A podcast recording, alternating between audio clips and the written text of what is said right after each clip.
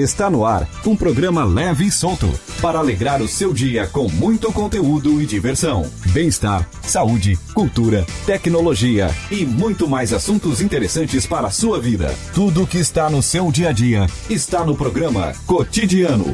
Oferecimento: Unesc. Matrículas abertas. Formação e inovação para transformar o mundo.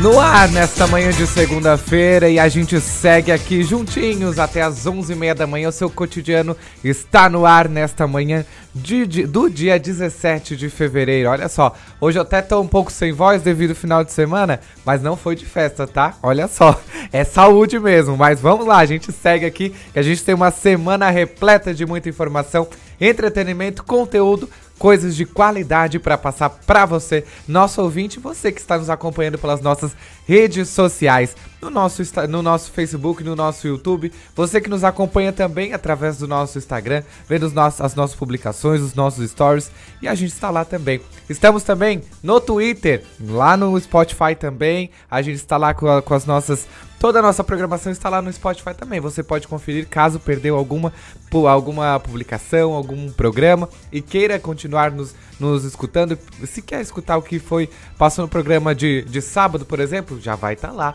Você pode acompanhar, tá bom? Olha só, você pode interagir com a gente também através do nosso WhatsApp no 4899156 4777 99146 4777 99156 4777. Tá bom, gente? O nosso programa conta com a produção de Luiz Fernando Velho e os trabalhos técnicos de Sandro Freitas. A 89.1 está no ar levando informação e conteúdo para você. Rádio Cidade em Dia, 89,1 FM. Conteúdo conectado com a sua vida. Segunda-feira, 17 de fevereiro, e o cotidiano está no ar, levando informação, levando conteúdo com responsabilidade, qualidade e entretenimento para você, nosso ouvinte, que está nos acompanhando. E hoje a gente fala de assuntos tão importantes para nossa sociedade, aqui para nossa região, que é tão gostoso de falar. E olha só, é 15 de fevereiro é o Dia Internacional da Luta contra o Câncer Infantil. A data serve para despertar a conscientização da população sobre o, o problema e valoriza a luta das crianças ah, para superar a doença. E aqui em Criciúma, as crianças que estão sofrendo essa luta contam com o apoio da Casa Guido, tão bem falada aqui na nossa região, né? Que tem como principal missão oferecer amplo apoio humanizado no tratamento de câncer às crianças e adolescentes é, fortalece, é, fortalecendo no sentido de amor incondicional ao próximo na luta pela vida, incluindo suporte às suas famílias também. E eu vou receber no cotidiano Desta segunda-feira, a psicóloga da Casa Guido, a Denise, e a captadora de recursos, a Viviane. Assim como a medicina humana está sempre anunciando novidades, o segmento que cuida dos animais é, de estimação também se desenvolve a cada dia, olha só. E vamos conhecer um pouco sobre a oftalmologia veterinária. E para conhecer um pouco mais sobre o assunto, eu vou receber a oftalmologista veterinária, a Jéssica Ribeiro. Surgido em Nova York, nos Estados Unidos, na década de 1970, quando alguns jovens começaram a deixar suas marcas nas paredes da cidade. Essas marcas evoluíram com técnicas e desenhos. O grafite é um tipo de manifestação artística, e no cotidiano eu vou bater um papo com o grafiteiro e artista plástico autodidata, o Ricardo Eroque. Você conhece o Centro de Convivência da Terceira Idade aqui de Criciúma? Ele tem como objetivo a possibilitar a terceira idade espaços de convivência, favorecendo a melhoria da qualidade de vida, elevando a autoestima, fortalecendo vínculos familiares e comunitários e, além de tudo, contribuindo na prevenção do isolamento social. E hoje, segunda-feira, as oficinas do CCTI é, voltam a funcionar. E para falar sobre esse bonito trabalho realizado, eu vou conversar com o coordenador do CCTI, o Daniel Cipriano. Que alegria ter a sua companhia aqui com a gente. Interaja, tô esperando a sua interação que é tão importante pra gente, que faz a sua programação, que faz o seu dia a dia, o seu cotidiano. Então manda aí pra gente, interaja conosco através do 489-9156-4777. Seja muito bem-vindo, eu sou Eduardo Maciel e juntinho com você eu fico até às 11h30 da manhã. Cotidiano no ar. Tudo que está no seu dia a dia está no programa Cotidianos.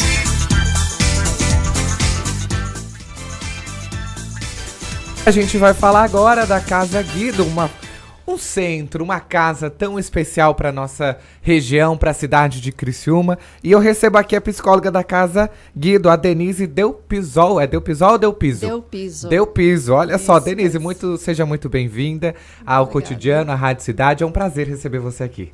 Prazer é nosso, sempre bom assim estar junto com o público, né, com os ouvintes. A gente gosta muito de fazer esse, essa aproximação com o público, com o ouvinte, para divulgar todo o nosso trabalho, que é muito importante para a sociedade como um todo. Com certeza. Está aqui comigo também a captadora de recursos da Casa Guido, a Viviane Hoffman Garcia. Viviane, seja bem-vinda ao Cotidiano. Um prazer receber você aqui também. Bom dia aos ouvintes, é um prazer imenso estar aqui. Obrigada pelo espaço e vamos falar de Casa Guido. Vamos falar de, dessa casa que é tão importante para nossa cidade de Criciúma, para a região também, né? Pra, eu vou falar de região sul, né? Porque ela abrange aí muitas crianças, né, Denise? Sim, somos é, aqui na, na, região sul, nós abrangemos toda a área da Murel, a MESC e ANREC, né, dando amparo para essas crianças e adolescentes de toda essa região. São 42 municípios que nós abrangemos. Então, todas as crianças e adolescentes de 0 a 19 anos incompletos que fazem tratamento contra o câncer, elas vêm para ser atendidas no Hospital São José e quem dá o apoio para essas crianças somos nós, é a Casa Guido. É a Casa Guido que recebe todas as crianças e adolescentes ali. Exatamente. Mas, de fato, Denise, o que, que a, a, a Casa Guido proporciona a, a essas crianças e jovens? Então, atualmente nós estamos com 94 pacientes, mas já passaram pela casa 226 pacientes, né? Ao longo desses é, nove anos de, de funcionamento da casa, né? Então, assim, a casa dá todo o apoio é, psicossocial para a criança e também tratamento complementar. O que, que significa isso, né? Quando a gente fala assim, amplo apoio e tratamento complementar. Então a gente está lá como casa, então a nossa coordenadora Rosane diz assim, que é, lá é a casa fora de casa, porque como eles vêm de outras localidades também, e mesmo aqui de Criciúma, vêm de bairros, né? Então, assim, é, lá eles se, se sentem como se estivessem em casa. Então eles têm café da manhã, almoço, café da tarde, tem o espaço da brinquedoteca, onde eles ficam é, brincando enquanto estão esperando o horário da consulta, o horário de fazer o exame. É, eles, eles podem pernoitar quando eles precisam pernoitar. Às vezes, tem uma família que é, por exemplo, de Jaguaruna. E a criança precisa fazer radioterapia todos os dias. Então, para não ir e voltar, que é um, é um momento cansativo para a criança, né? Ficar viajando todos os dias. Uh, eles permanecem na casa, é claro, com um acompanhante, né? Então podem pernoitar na casa, a gente tem quartos disponíveis para isso. Então, assim, a gente tem o conforto de ser uma casa, né, com todos os confortos possíveis para isso. E, além disso, a gente tem atendimento do psicólogo, da assistente social, nós temos assistência jurídica e, além disso, nós temos o tratamento complementar, que seria o quê?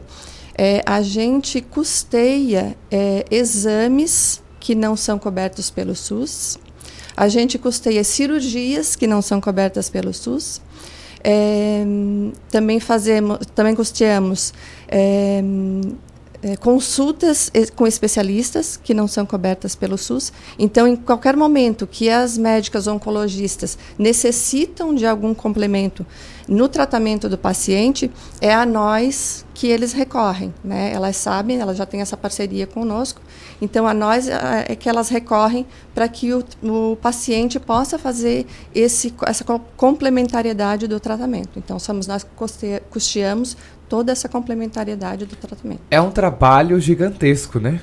Bastante grande, bastante envolvente, né?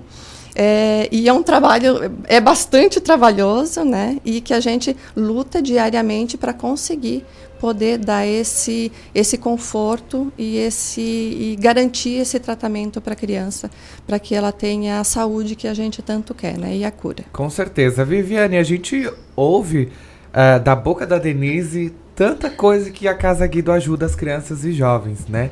A gente fica até emocionado em, em, falar nessa questão e muitas vezes as pessoas acabam interpretando mal porque a Casa Guido às vezes vai fazer um pedágio, ah, de novo pegando dinheiro, uhum. mas o que que fazem com tanto dinheiro, né? Por que que estão sempre fazendo atividades, né? Feira que esses teve a feira final do ano passado, né?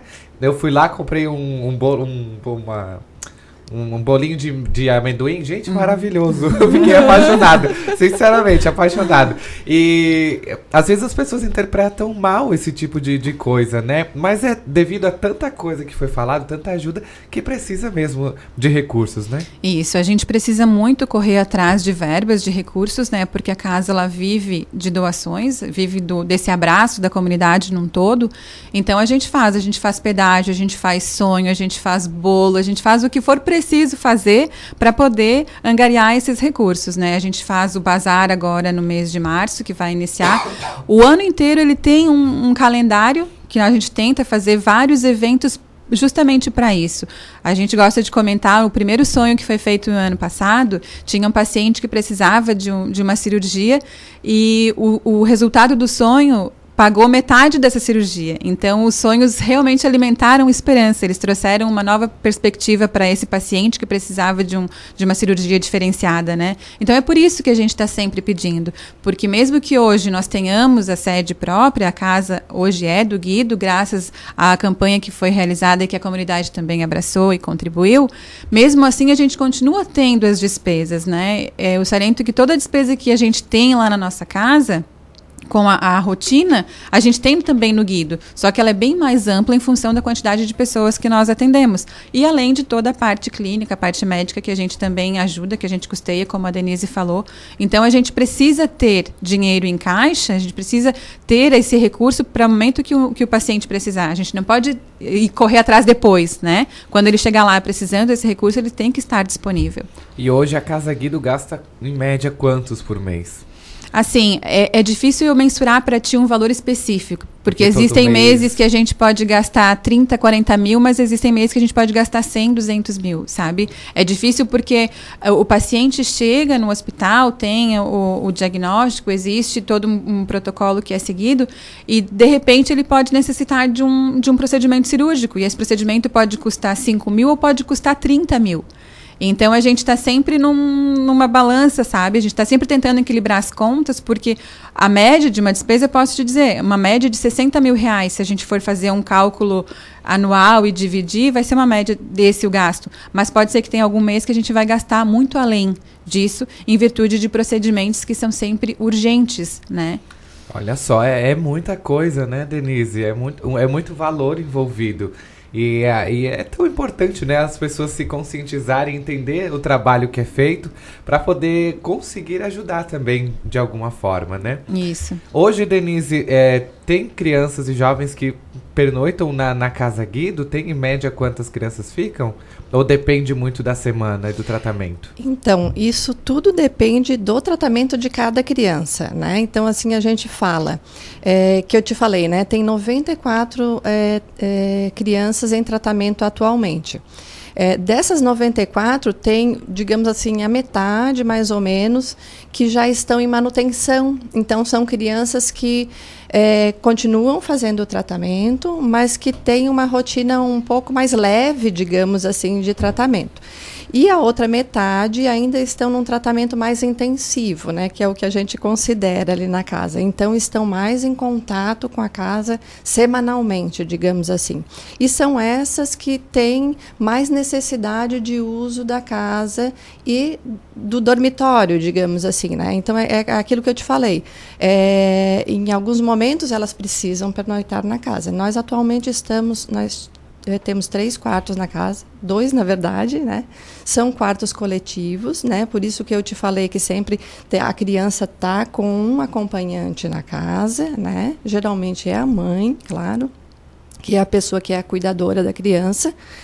É, e geralmente eles ficam dois ou três dias, tem alguns casos que ficam uma semana inteira, né? Pelo fato de não ter que ir e voltar para casa todos os dias, porque isso é cansativo para a criança depois de uma quimioterapia, depois de uma radioterapia, ou às vezes depois de uma pequena cirurgia, né? A criança fica ali se restabelecendo, porque no dia seguinte tem que voltar ao hospital.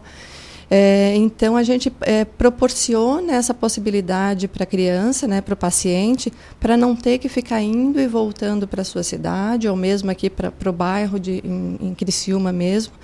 É uma facilidade para o tratamento da, do paciente. Né? Muito bem, olha só. E Viviane, esse tipo de quando a criança vai pernoitar por lá, fica uma noite, fica uma semana. Ela tem algum custo referente a isso ou é tudo bancado pela Casa Guido? Não, é tudo bancado pela Casa Guido. A Casa Guido não, não cobra nada, nada de paciente nenhum, de pai nenhum.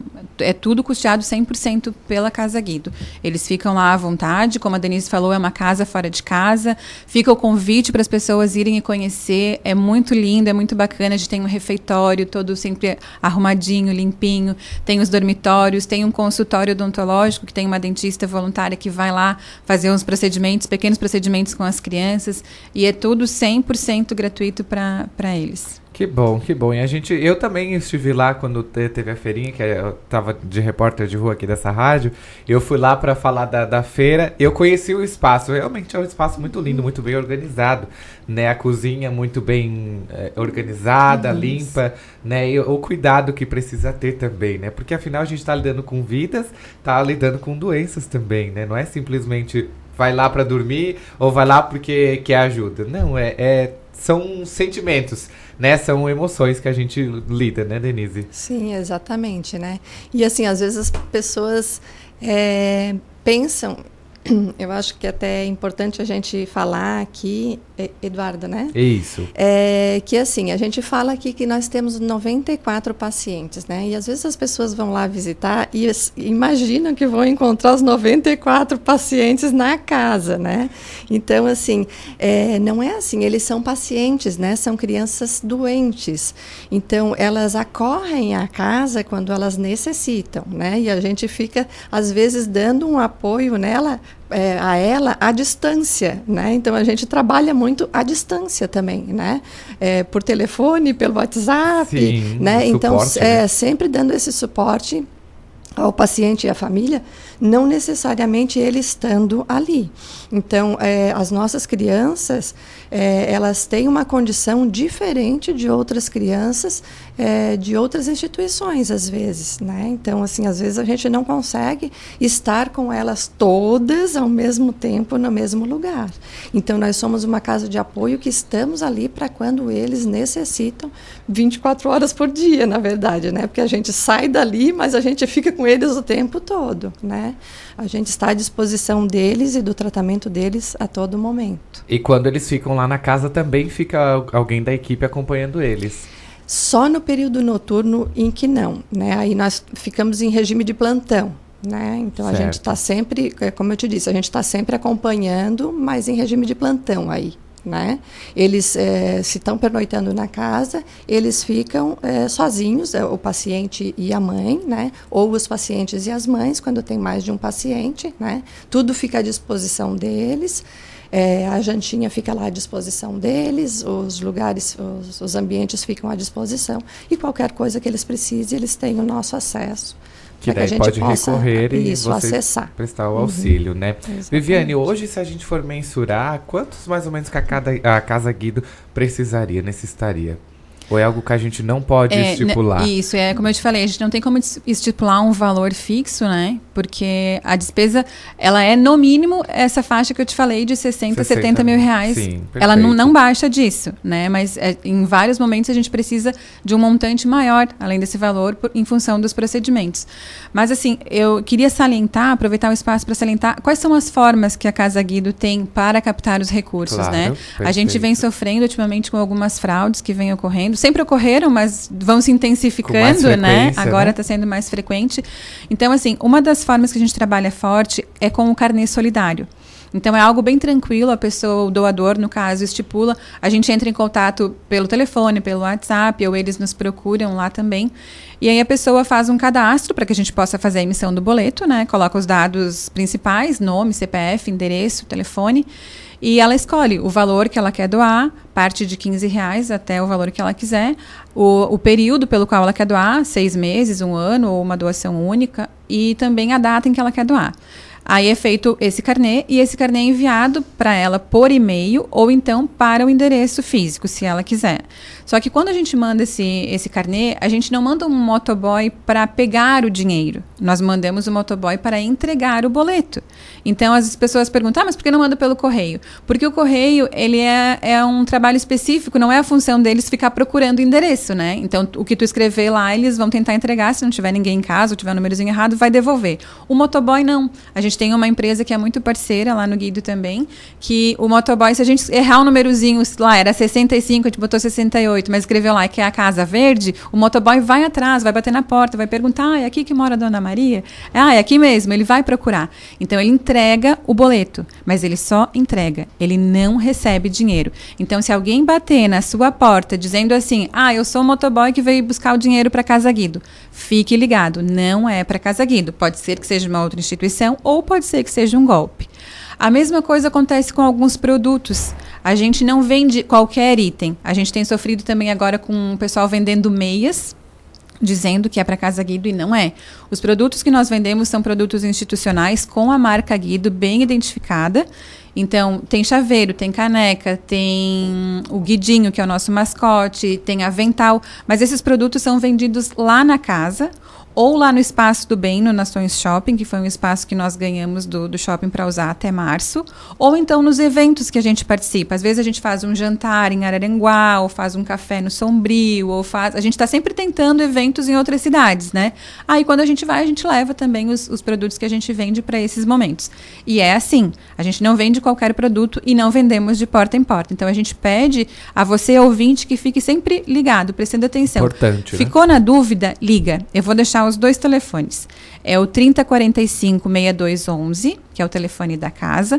Vou deixar também o WhatsApp, que é o 99174 6211. Ele também é WhatsApp, então pode mandar mensagem, pode perguntar. As redes sociais, o arroba Casa Guido ou o Face, que é o Casa do Guido, podem perguntar. As redes sociais são bem ativas, a gente responde. Tem dúvida? Pergunta, não doa sem saber né? Pergunta primeiro. E fora isso, os eventos. A gente gostaria de convidar todos para que participassem do Bazar Solidário, que a gente vai realizar agora em março. É um dos nossos eventos de maior arrecadação e ele é muito bacana porque ele ajuda a instituição e ajuda também a comunidade, porque a gente faz o pedido com as lojas e fábricas para fazer as doações de roupa, de calçado, de acessório. Tem também agora a linha PET, que é uma novidade, foi super bem aceita no bazar do ano passado. Essa vai ser a quarta edição. Então a gente convida que as pessoas, que os lojistas façam suas doações, contribuam conosco, né? E que a comunidade em si compareça lá nos dias 13 e 14 para estar efetuando as compras e ajudando a, a Casa Guido. Já que a gente está falando do bazar, aonde que vai acontecer? Na própria Casa Guido? Vai ser na Catedral, no Salão da Igreja da Catedral, ali da Matriz, de São José. As outras três edições já foram ali, essa também será ali. Também é porque é um espaço ali. de fácil acesso, é um espaço grande. A, a catedral nos cede esse espaço, né, para que a gente possa fazer esse evento, que é de interesse de toda a comunidade também, né? E além do bazar, a gente tem outros eventos que vão acontecer no decorrer do ano, pedágios não só em Criciúma, mas em outras cidades que a gente também tenta fazer, Braço do Norte, Forquilinha, Cocal. Mas a gente sempre divulga com antecedência. Quando estamos fazendo pedágio, estamos sempre muito bem identificados, de crachá, de colete, com faixas Vamos nas cidades anteriormente para fazer o convite e avisar. Então, para que as pessoas sempre que façam suas doações, que fiquem ligadas, que fiquem antenadas para ver para onde elas de fato estão indo. Para saber certamente para onde está indo, se não está sendo desviado, né? Isso. Que hoje é tão comum, né? Ter Bem comum, infelizmente. Pessoas se passando por outras para conseguir é, receber é. também, né? Lamentável. Mas a gente luta cada vez mais contra isso. Claro. Né? Não podemos deixar parar. E falando também do Espaço do Bem, que é lá no Nações, né? Isso. Como é que funciona esse espaço? O que, que a gente encontra lá? O que, que pode ser feito? Certo. Esse espaço ele começou, era para ser só no período natalino, a gente chegou no shopping com uma ideia bem singela de fazer uma exposição de fotos dos pacientes e o shopping acabou, acabou abrindo esse espaço para nós. Nos cederam essa loja, então a gente não paga aluguel, não paga condomínio, não paga energia, não pagamos nada. Então a gente vai usar ele até março. A gente teve um resultado bem bacana em dezembro. Além de comercializar os produtos, a gente está levando a história da instituição, o nome da instituição, informando as pessoas o que é a Casa Guido, como ela funciona. Tem a foto dos pacientes num ambiente também para que as pessoas possam ver o rostinho delas, o nome, a cidade, a idade e se familiarizar um pouco mais com a causa, né? A gente gosta de deixar claro que não é só comércio, não estamos lá só para vender os nossos produtos. Estamos lá para acolher toda a sociedade que quer saber, que quer conhecer a Casa Guido. E muitas vezes, mesmo nós estamos. A gente está localizado bem no centro de Criciúma, mas em função do horário, tem muitas pessoas que não conseguem vir até nós para conhecer e saber da história. Então, lá no shopping, como tem esse horário estendido, o pessoal pode comparecer, pode compartilhar da história, fazer suas doações, saber do carnê solidário. E foi bem bacana, foi um resultado bem legal, porque não foi só Criciúma, foi Criciúma e toda a região. Então, foi bem, bem bacana. Que bom. E passam por lá sentimentos, né? Passam por lá pessoas com sentimentos Isso. de. com coisas de de, com vontade de viver, vamos Verdade. dizer assim. A gente né? fez também a campanha de, de arrecadação de material escolar. Fica aqui o nosso agradecimento a todos que contribuíram. Os materiais foram entregues. Essa semana vamos estar postando as fotinhos dos, dos pacientes extremamente felizes, uhum. com um sorriso de orelha a orelha, com o material escolar novinho. Recebemos doações também lá no Espaço do Bem, lá no Nações. E quero convidar também as pessoas. Vai ter agora, no dia 11 de março, a gente vai fazer a noite de autógrafos do livro da doutora Débora Zanin a juíza que escreveu ah, o livro vi. Regime Fechado, Histórias do Cárcere, ela destinou parte da, da arrecadação do livro para a Casa Guido. Ela é uma pessoa assim que abraça muito a nossa causa, nos ajuda muito em, em diversos momentos e com o lançamento do livro não foi diferente. Ela doou algumas unidades para que nós vendêssemos e agora com essa nova remessa parte da, da arrecadação também continuará sendo para a Casa Guido. Então a, ela teve essa ideia, nós abraçamos com certeza, né? A noite de autógrafos vai ser lá, no Espaço do Bem, lá no Nações Shopping, no dia 11 de março, a partir das 19h30. Então, quem quiser comparecer, adquirir o seu livro, conhecer um pouquinho da Casa Guido, vai ser uma noite bem bacana. 11 de março. 11 de março, a partir das 19h30, lá no Nações Isso. Shopping, no Espaço do Bem. Muito bem. Denise, já passou muitas crianças, jovens pela sua mão, né? Sim, eu, na, eu estou na Casa Guido desde 2012, foi bem no início, assim, então a gente já acompanhou várias histórias, né, diversos momentos. É, e uma coisa que tu citasse ainda há pouco, Eduardo, que é assim, essa vontade e essa alegria de viver. E isso que eu, que eu gostaria de deixar assim, para os ouvintes.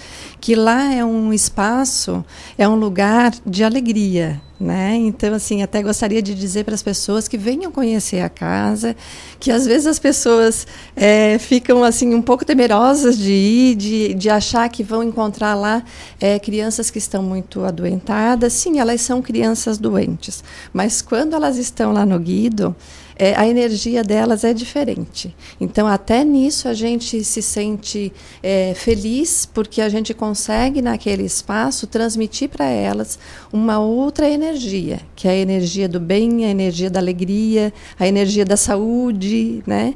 que é um pouquinho diferente da energia que eles estão acostumados a viver no dia a dia, porque às vezes no dia a dia eles estão vivendo a questão da doença, daquilo que é doloroso, né? daquilo que é penoso né? E quando eles chegam lá no Guido, é, tudo muda, né? A energia tudo muda, né? tudo se transforma, né? Então tem a brinquedoteca que eles amam, quando eles chegam lá eles adoram é, ver todos aqueles brinquedos, tem as fantasias, eles encontram com outras crianças, né? Porque geralmente quando eles estão em tratamento eles não podem ir para a escola porque eles não podem ter contato com outras crianças e outras pessoas, então eles ficam um pouco isolados e quando eles chegam lá eles encontram com outras crianças que também estão passando pelo mesmo momento que eles estão passando. Acabam se identificando, né? Se né? identificam.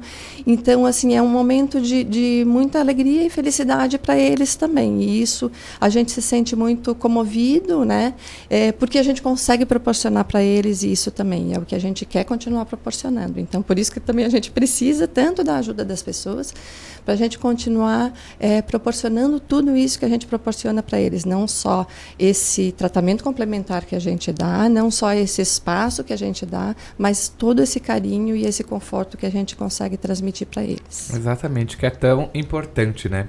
Meninas, o nosso agradecimento à Rádio Cidade, o cotidiano, agradece imensamente a participação de vocês aqui com a gente, trazer um pouquinho da história da, da Casa Guido, né? Tem muito mais coisa pra gente conversar, né? Uhum. Muito mais coisas pra gente contar da Casa Guido, mas o nosso espaço de tempo é, é curtinho, mas fica o convite para vocês voltarem mais vezes a partir do momento que tiver outro evento, outra participação aí grande que precisem do, da nossa ajuda, nós estamos à disposição, tá? E fica aqui. Viviu, muito obrigado pela sua participação, conte com a gente também. Co é, deixa os contatos novamente pra gente, onde pode achar a Casa Guido, deixa, por gentileza? Deixa sim, é o 3045 6211, o WhatsApp que é o 99174 6211, é, o Instagram é arroba Casa Guido, o Face é Casa do Guido. Agradeço muito pelo espaço, fica o convite para todos que quiserem conhecer a Casa Guido, fica o nosso apelo, seja um doador da Casa Guido, nós precisamos muito. E lá no Face, lá no Insta está escrito to toda a nossa história, toda a nossa trajetória, vai lá, acompanhe que você vai ver de fato para onde está sendo destinada a sua doação. Perfeito, muito obrigado também. Denise, gratidão por você ter vindo com a gente também contar um pouquinho da história da Casa Guido. Nós é que agradecemos essa oportunidade e convidamos novamente todas as pessoas que quiserem ir lá nos conhecer. Estamos com as portas abertas esperando a todos. Tudo bem, beleza. Uma boa semana para vocês. Levem o nosso abraço a toda a equipe Casa Guido, tá bom? Manda um beijo pra Sara, minha, minha amigona Jussara, tá bom? gente, muito obrigado mais uma vez Obrigada. e fica o nosso abraço a todos que estão por lá. E a gente vai ficando por aqui, um rápido intervalo, eu já volto e para você que chegou agora, tenha um bom dia. Eu já volto. Tudo que está no seu dia a dia está no programa Cotidianos. Acompanhe a Rádio Cidade em Dia nas redes sociais. Arroba Rádio Cidade em Dia. Estamos no Facebook, no Instagram, no Twitter e no YouTube. Em 2020, mude para melhor. Venha para o NESC, Universidade Comunitária com conceito máximo do MEC. Matrículas abertas para graduação presencial e EAD. Transfira seu curso para o NESC com descontos especiais. O NESC, a nossa universidade. Sem a magia do cinema, isso seria só um motorista furioso. GNC todas as sensações do cinema. ZYN 553, Rádio Cidade em Dia. Conteúdo conectado com a sua vida. A melhor forma de se evitar a dengue é combater os focos de acúmulo de água, locais propícios para a criação do mosquito transmissor da doença. Para isso, é importante não acumular águas em latas, pneus velhos, vasinhos de plantas, jarros de flores, garrafas, caixas d'água, tambores, lixeiras, entre outros. A prevenção é a única arma contra a doença. Faça sua parte e mantenha a cidade longe do mosquito da dengue. Uma campanha Grupo Catarinense de rádios. Uma nova experiência online para seu negócio. Com a Time Marketing Digital, você pode contar com criação de design, monitoramento de suas redes sociais e geração de conteúdo. Entre em contato através do nosso WhatsApp 48 99114 0193. Olá, eu sou Beatriz Formanski e estou aqui na Rádio Cidade em Dia de segunda a sexta-feira no programa Atual. Aguardo vocês a partir das 19 horas com informação e conteúdo de qualidade para acompanhar as mudanças da sociedade. Então sintonize aí no 89.1 FM e segue a gente no youtube.com barra Rádio Cidade em Dia para assistir todos os nossos conteúdos. Não esquece de acompanhar as nossas redes sociais arroba Rádio Cidade em Dia no Instagram, Facebook e Twitter. Rádio Cidade em Dia, conteúdo de qualidade no ar e na palma da sua mão. Tudo que está no seu dia a dia está no programa Cotidianos. 10 horas e 4 minutos, muito bom dia para você que está sintonizado na 89.1 FM, aqui na nossa Rádio Cidade em Dia, no seu programa cotidiano, a sua dose diária de entretenimento e conteúdo, para você que está nos acompanhando pelo Facebook e YouTube também, um bom dia para você e obrigado pela sua audiência. Vamos ver quem está com a gente, a Maria Jesus. Bom dia, meu amigo. Feliz semana, sucesso, excelente dia para você. Beijos. Boa semana para você também, Maria. Maria que é de São Paulo, Guarulhos. Olha só, um beijo para você e obrigado pela sua audiência de todos os dias ligadinho aqui com a gente. Para você também, não deixe de participar e interagir com a gente no 4899156 4777 99156 4777. A minha voz tá se indo. Quem sabe eu chego até o final do programa com voz por aqui, né? Vamos ver, vamos ver, tomara que eu aguente, senão qualquer coisa eu peço socorro aqui, né? Mas vamos lá, a gente segue por aqui, porque a gente vai falar não, não, acredito que não seja novidade, né?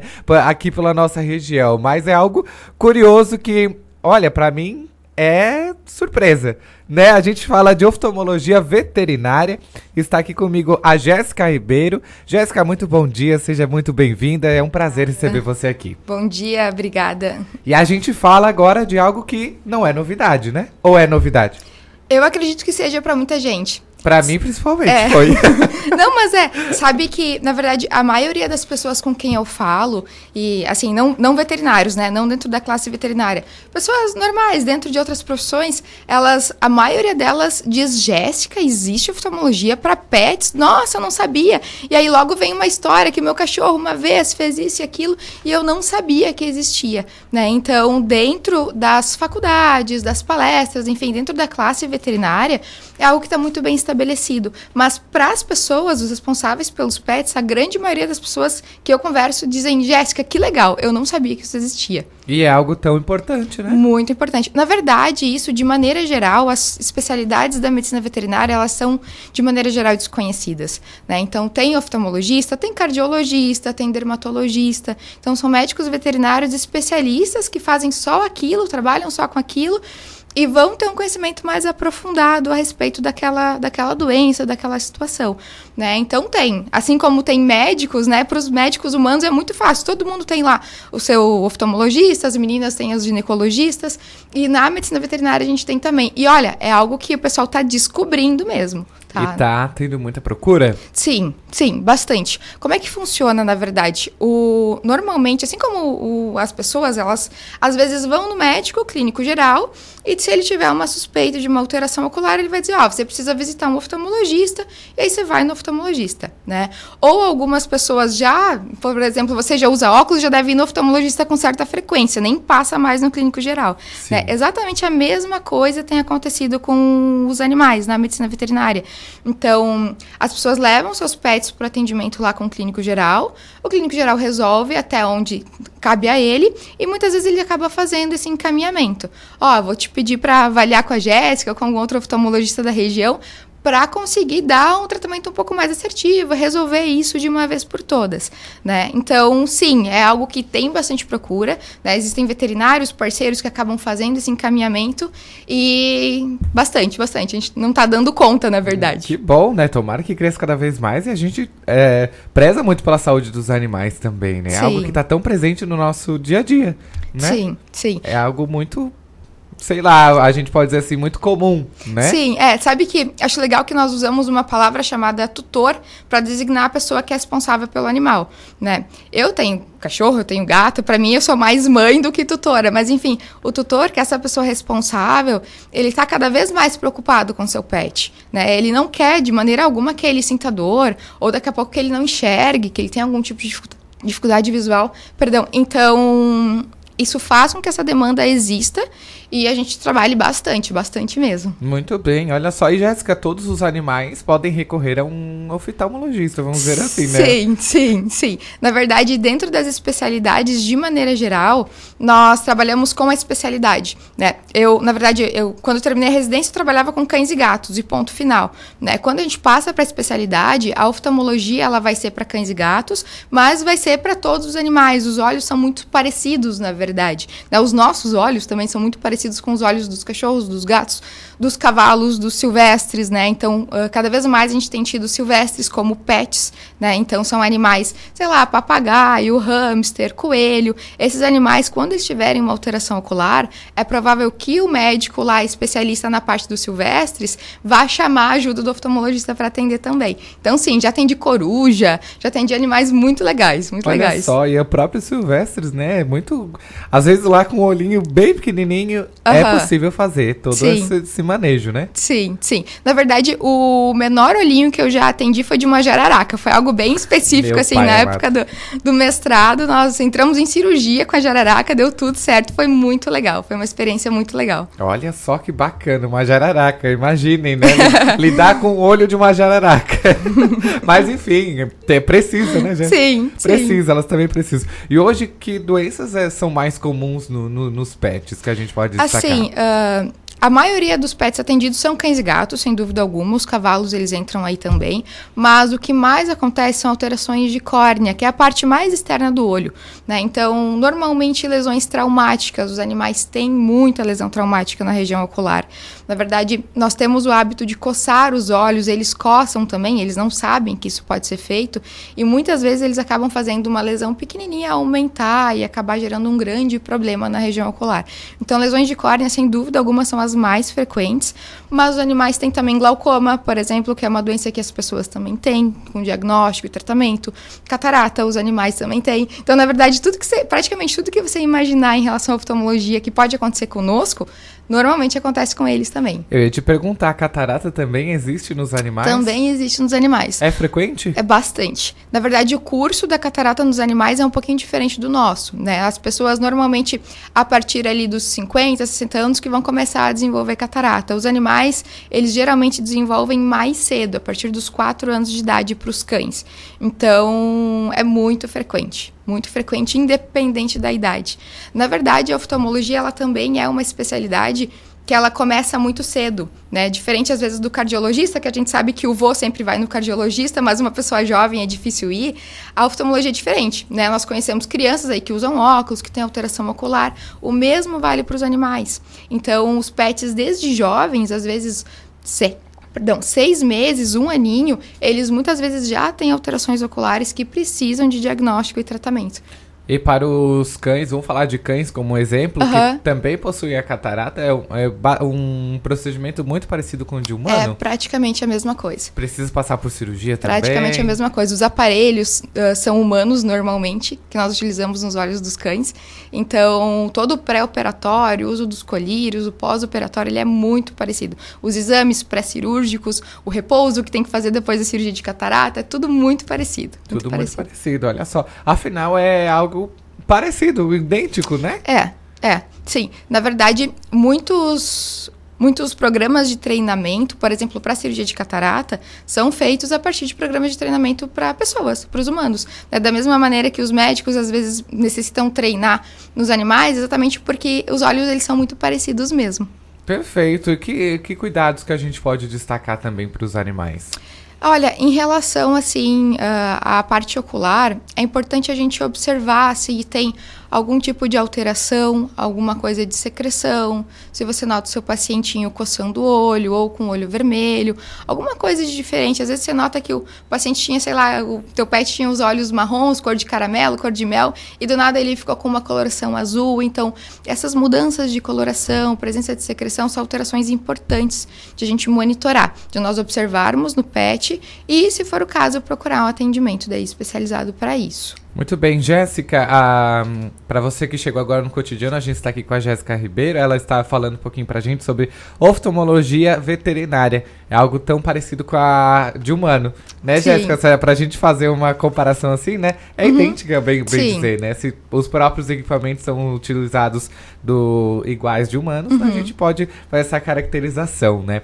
E quando a gente fala de tratamento relacionado Uhum. aos pets também, de algo que aconteceu, passou por uma cirurgia, algo assim, como é feito um tratamento, por exemplo, porque a gente sabe que não é igual humano que a gente, não, tu precisa ficar de repouso cinco dias, vai lá, fica deitado na cama. Usa o tampão. Usa o tampão, já. Claro. É algo, é, nessa parte é muito diferente, né? É assim, ah, de maneira geral, os materiais que a gente utiliza tanto para a parte cirúrgica quanto os medicamentos eles são parecidos, tá? Então não é raro um paciente sair, né, com uma prescrição de colírios que o tutor vai passar numa farmácia humana para comprar, né? O que tem de mais diferente em relação a isso é realmente a parte do repouso, que é um, muito mais delicada, mais complexa, em se tratando de cães e gatos, de cavalos então muito pior, mas a gente tem algumas adaptações dentro da medicina veterinária. Né? Por exemplo, o colar elisabetano, aquele que é conhecido como cone da vergonha, sabe? Que tem que colocar no pescoço, assim, para eles não coçarem.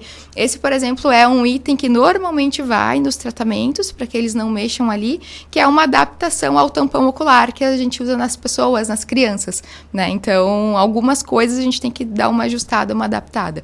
Mas o tratamento normalmente é com o uso de colírios, né? Então a gente precisa ensinar o responsável como é que faz, como é que pinga, cuidar para não sujar a pontinha do frasco nos pelos, para não ter contaminação. Então alguns detalhezinhos eles precisam ser ajustados, mas de maneira geral muito parecido. Muito é, parecido. é bem parecido mesmo, né? E o cuidado que a gente tem com o adulto precisa ter com eles também, né? Porque eles passam também por infecções, por esses tipos de procedimentos perigosos também, né? Sim, sim. Na verdade, de maneira geral, para se manter a saúde ocular, vai ser feita praticamente a mesma coisa que nós fazemos, né? Nós todos os dias de manhã vamos lavar o rosto com água da torneira mesmo, né? Se não nenhuma alteração ocular, não tem problema, eu posso fazer a mesma coisa com o meu pet.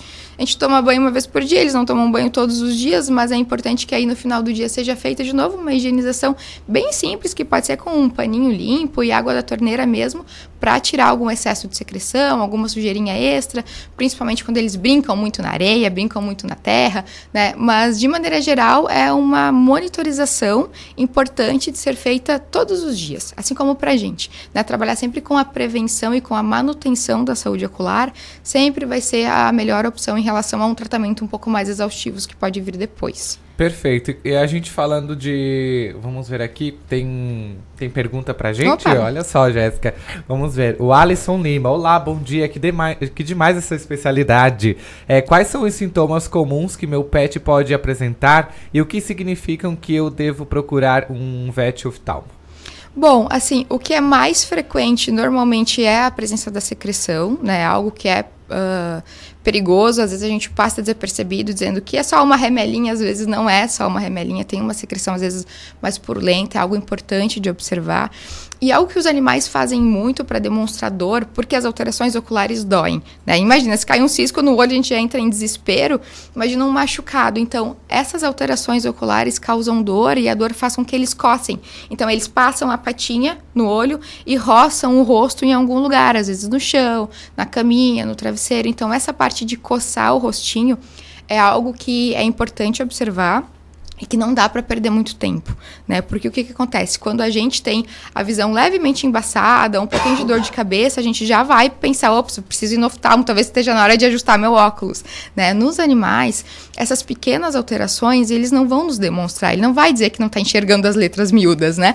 Então, quando o teu pet demonstra esse sinal, tipo, tá coçando, tá com o olho fechado, demonstrando desconforto, tem secreção, é possível que a gente já tenha uma doença instalada há algum tempo. Então não dá para perder muito tempo. Se observar essas alterações, é importante procurar logo esse auxílio do, do veterinário especialista. Olha só, Alisson, aqui está a sua resposta, tá bom? Obrigado pela sua participação com a gente.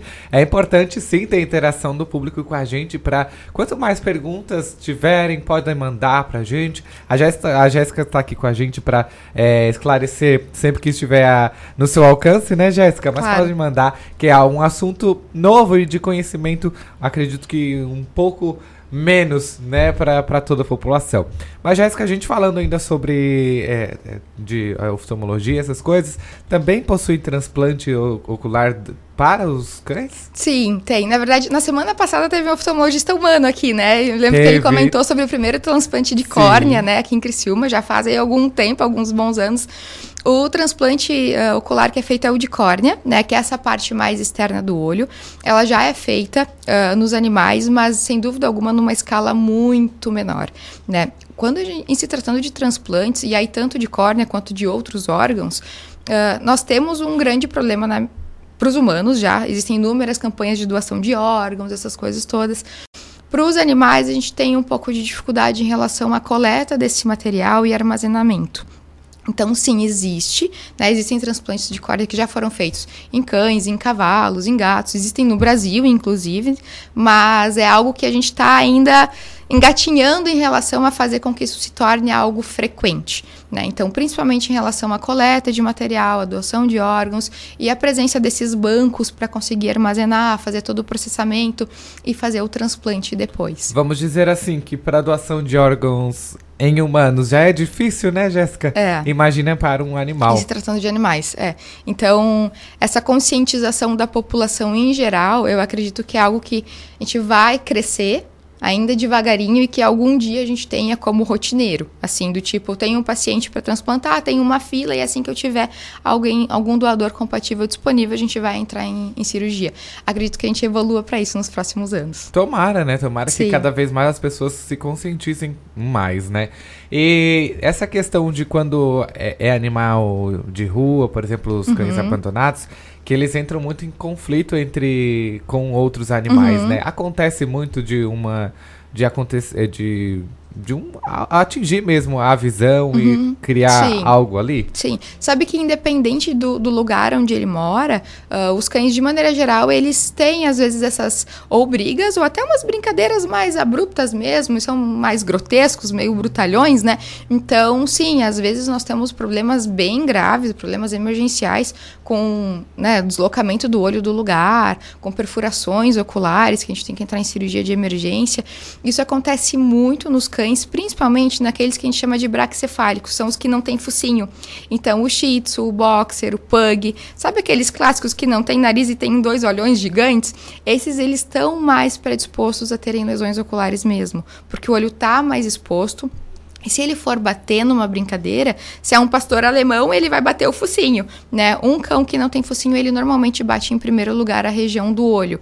Então, os que a gente atende com mais frequência são esses braxcefálicos. Normalmente os que não têm nariz e os que têm um olho muito grande, muito, muito grande, exposto. Exatamente. Não simplesmente por entrar numa briga, né? Vamos dizer assim. Sim, né? às vezes numa simplesmente brincadeira. Simplesmente numa brincadeira, esses é, uhum. cães, pets mesmo muito brincalhões, Sim. eles costumam mesmo se esbarrar, bater em algum lugar. E isso pode acontecer com frequência, né? Gente? Exatamente, brincando com outro cão, brincando com uma pessoa, às vezes se joga do colo, se joga de cima da cama, isso às vezes acontece. E a gente pode ter lesões importantes mesmo nessas situações. E esse tipo de lesão é mais comum em filhotes que não, não tem muito essa noção de, das coisas? Normal, assim, normalmente até que a gente não tem uma diferença tanto por idade, sabe? É mais em relação à raça mesmo.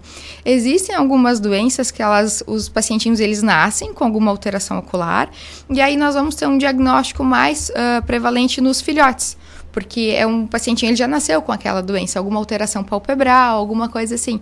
Então, existem algumas doenças que são bem características dos bebês, né? Então, às vezes a gente tem, sei lá, um bulldog francês de três meses aguardando, a gente já imagina o que, que é, o que, que esse neném tem aí, né? Então, existem algumas doenças que são mais características dos bebês e outras que são mais características dos, dos adultos. Mas em relação a trauma, eles são malucos eternamente.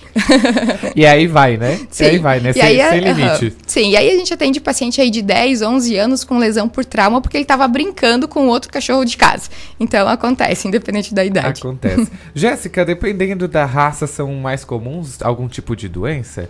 Sim, em, em, em relação a todas as doenças do corpo, né? Mas, por certo. exemplo, os poodles, eles têm uma prevalência muito grande de catarata. Né? Existe, na verdade, um livro muito legal que ele fala sobre as raças caninas e todas as doenças oftálmicas mais frequentes naquelas raças. Né? Então, o poodle tem muita, muita catarata mesmo. Normalmente, o shih tzu... E por quê? Assim? É uma predisposição genética. Na ah, verdade, é uma certo. doença que ela passa, né? Tem lá no gene, no DNA, alguma coisinha lá escrito que ele vai ter uma chance alta de desenvolver catarata. Então, é algo que vai passando de mãe para filho e assim vai e assim durante vai. anos. É. Na verdade, a gente tenta trabalhar na seleção dos animais para isso também, para que se a gente tem um paciente com uma alteração ocular, de repente esse paciente é melhor não ter mais bebês. De repente esse cãozinho a gente vai reservar, vai dar uma aposentadoria para ele, deu de ter bebê. A chuteira. Isso aí e passa a cruzar animais que não têm essas alterações oculares né? Mas existe, por exemplo, o Akita, que é aquela raça, um cachorro grandão, branco, né, lá da neve, eles têm bastante alteração ocular também, em especial na região da úvea. Então, cada raça tem realmente alguma coisa de predisposição. E esses cachorros que você mencionou, Akita, né? Uhum. É Akita, né? Eles são tão lindos, né? Eles são bem Sim, brancos. eles assim, são maravilhosos. E eles têm os olhos muito claros, né? Uhum. Assim, na verdade, uh, existe o Akita e o Husky. O Husky tem o olho bem clarinho, bem azul, o Husky siberiano. O Akita ele é todo branco também, mas ele tende a ter o olho um pouquinho mais escuro, mais, mais escuro cor, mais cor de mel. Uhum, ah, uhum. olha só que bacana. Jéssica, muito feliz com a sua participação aqui. Deixa seu contato pra gente, onde pode, pode achar sua clínica, onde você trabalha, enfim. Claro, assim, ó. Na verdade, eu não tenho uma clínica minha, né? O, diferente daí da oftalmologia humana, que tem várias clínicas de oftalmologistas, com o objetivo até de difundir a especialidade, o que eu faço é prestar atendimento em empresas parceiras, né? Então, aquele lugar que teve atendimento com o clínico geral, que vai precisar do especialista, o pessoal me liga, entra em contato comigo, ou através do WhatsApp, ou através do Instagram lá, o arroba ribeiro.oftalmo, e aí por ali a gente faz um agendamento, né? Então, existem empresas que têm essa infraestrutura aí para conseguir uh, fazer o atendimento, outras eu vou converso e a gente acaba levando para uma empresa de referência. Né? Atualmente, onde eu tenho atendido aqui em Criciúma com uma frequência muito maior é na Solvet, né, que é uma empresa de diagnóstico por imagem e de especialidades. Estiveram aqui na semana retrasada. que legal, porque assim, eles têm uma infraestrutura muito legal lá que eu preciso, né? Durante o atendimento oftálmico, tem umas coisas que são um pouco mais chatinhas. Enfim, imagina, para fazer uma cirurgia ocular, eu uso um microscópio cirúrgico para conseguir enxergar o fio que eu estou suturando o olho, porque senão não dá para enxergar. Ele tem a espessura de um fio de cabelo mesmo. Nossa. Então, às vezes a gente acaba exigindo uma estrutura um pouquinho maior, um pouquinho melhor, que nem todo mundo tem, nem tem por que todo mundo ter, né? Então, eu acabo fazendo isso lá na Soul e em outras empresas parceiras daí da da região. O objetivo é difundir a especialidade mesmo. Acho que quando chegar o momento que as pessoas já conheçam a oftalmologia veterinária, bem como a gente conhece a oftalmologia humana, talvez a gente comece a ter clínicas de oftalmologia veterinária com uma frequência maior, porque hoje elas são bem raras mesmo. O que eu faço é difundir esse atendimento para os colegas, para os parceiros. Perfeito, um prazer receber você aqui, Jéssica. A gente fica à disposição. Sempre que tiver novidades aí na área da oftalmologia veterinária, traga para a gente também. Falar aqui no cotidiano que é algo muito bacana. Gostei de falar disso, hein? Ai, que legal, obrigada. Eu que agradeço, viu? Na verdade, te parabenizo porque a ti, enfim, a produção, o pessoal da rádio, porque é muito importante a gente difundir essa informação, né? Os, os, nossos animais, eles têm alterações oculares, eles merecem um atendimento de excelência de uma forma o quanto antes, né? Normalmente emergencial, para que eles tenham uma saúde ocular, não tenham dor e eles consigam enxergar, né? Os momentos que a gente passa junto. Então, muito obrigada pela disposição, por dedicar esse espaço aí, pelo acolhimento aí do nosso bate-papo, porque eles merecem, sem dúvida alguma. É importante que as pessoas saibam para que eles tenham mais saúde ocular mesmo. Exatamente. Muito obrigada, obrigada Perfeito. mesmo. Esse é o nosso papel também de difundir e espalhar informação, né? Sim. Quanto mais, melhor né? Jéssica, um abraço, uma excelente semana. Leva o nosso abraço também a toda a equipe, por onde você passar. Certo, tá muito obrigada. Tudo de bom. E a gente segue por aqui, 10h27 da manhã. Queremos mandar um abraço também para Undina Cainelli, que está lá em Bento Gonçalves, nos é, apreciando, né? Vamos dizer assim, apreciando, porque ela está com a gente no nosso Facebook.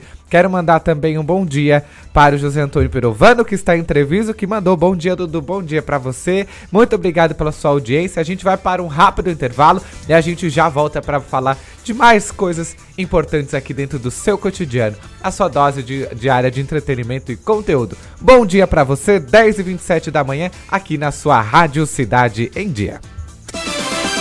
Tudo que está no seu dia a dia está no programa Cotidianos. Entrevistas na íntegra e os melhores momentos da programação. Se inscreva no nosso canal no YouTube, youtube.com barra Rádio Cidade em Dia. Em 2020, mude para melhor. Venha para o NESC, Universidade Comunitária com conceito máximo do MEC. Matrículas abertas para graduação presencial e EAD. Transfira seu curso para o NESC com descontos especiais. O NESC, a nossa universidade. Estamos com uma super promoção nos cinemas Arcoplex dela e Arcoplex Criciúma, onde o valor do ingresso é preço único para todos os clientes. Não tem meia entrada. Segunda, terça, quinta, sexta, sábado e domingo, você paga apenas 10 reais. Quarta promocional apenas 8 reais. Sábado Maluco, último sábado do mês, você também paga somente 8 reais. Nossa! Você não pode perder. Aproveite! Venha para Arcoplex Cinemas. Rádio Cidade em Dia, 89,1 FM. Conteúdo conectado com a sua vida.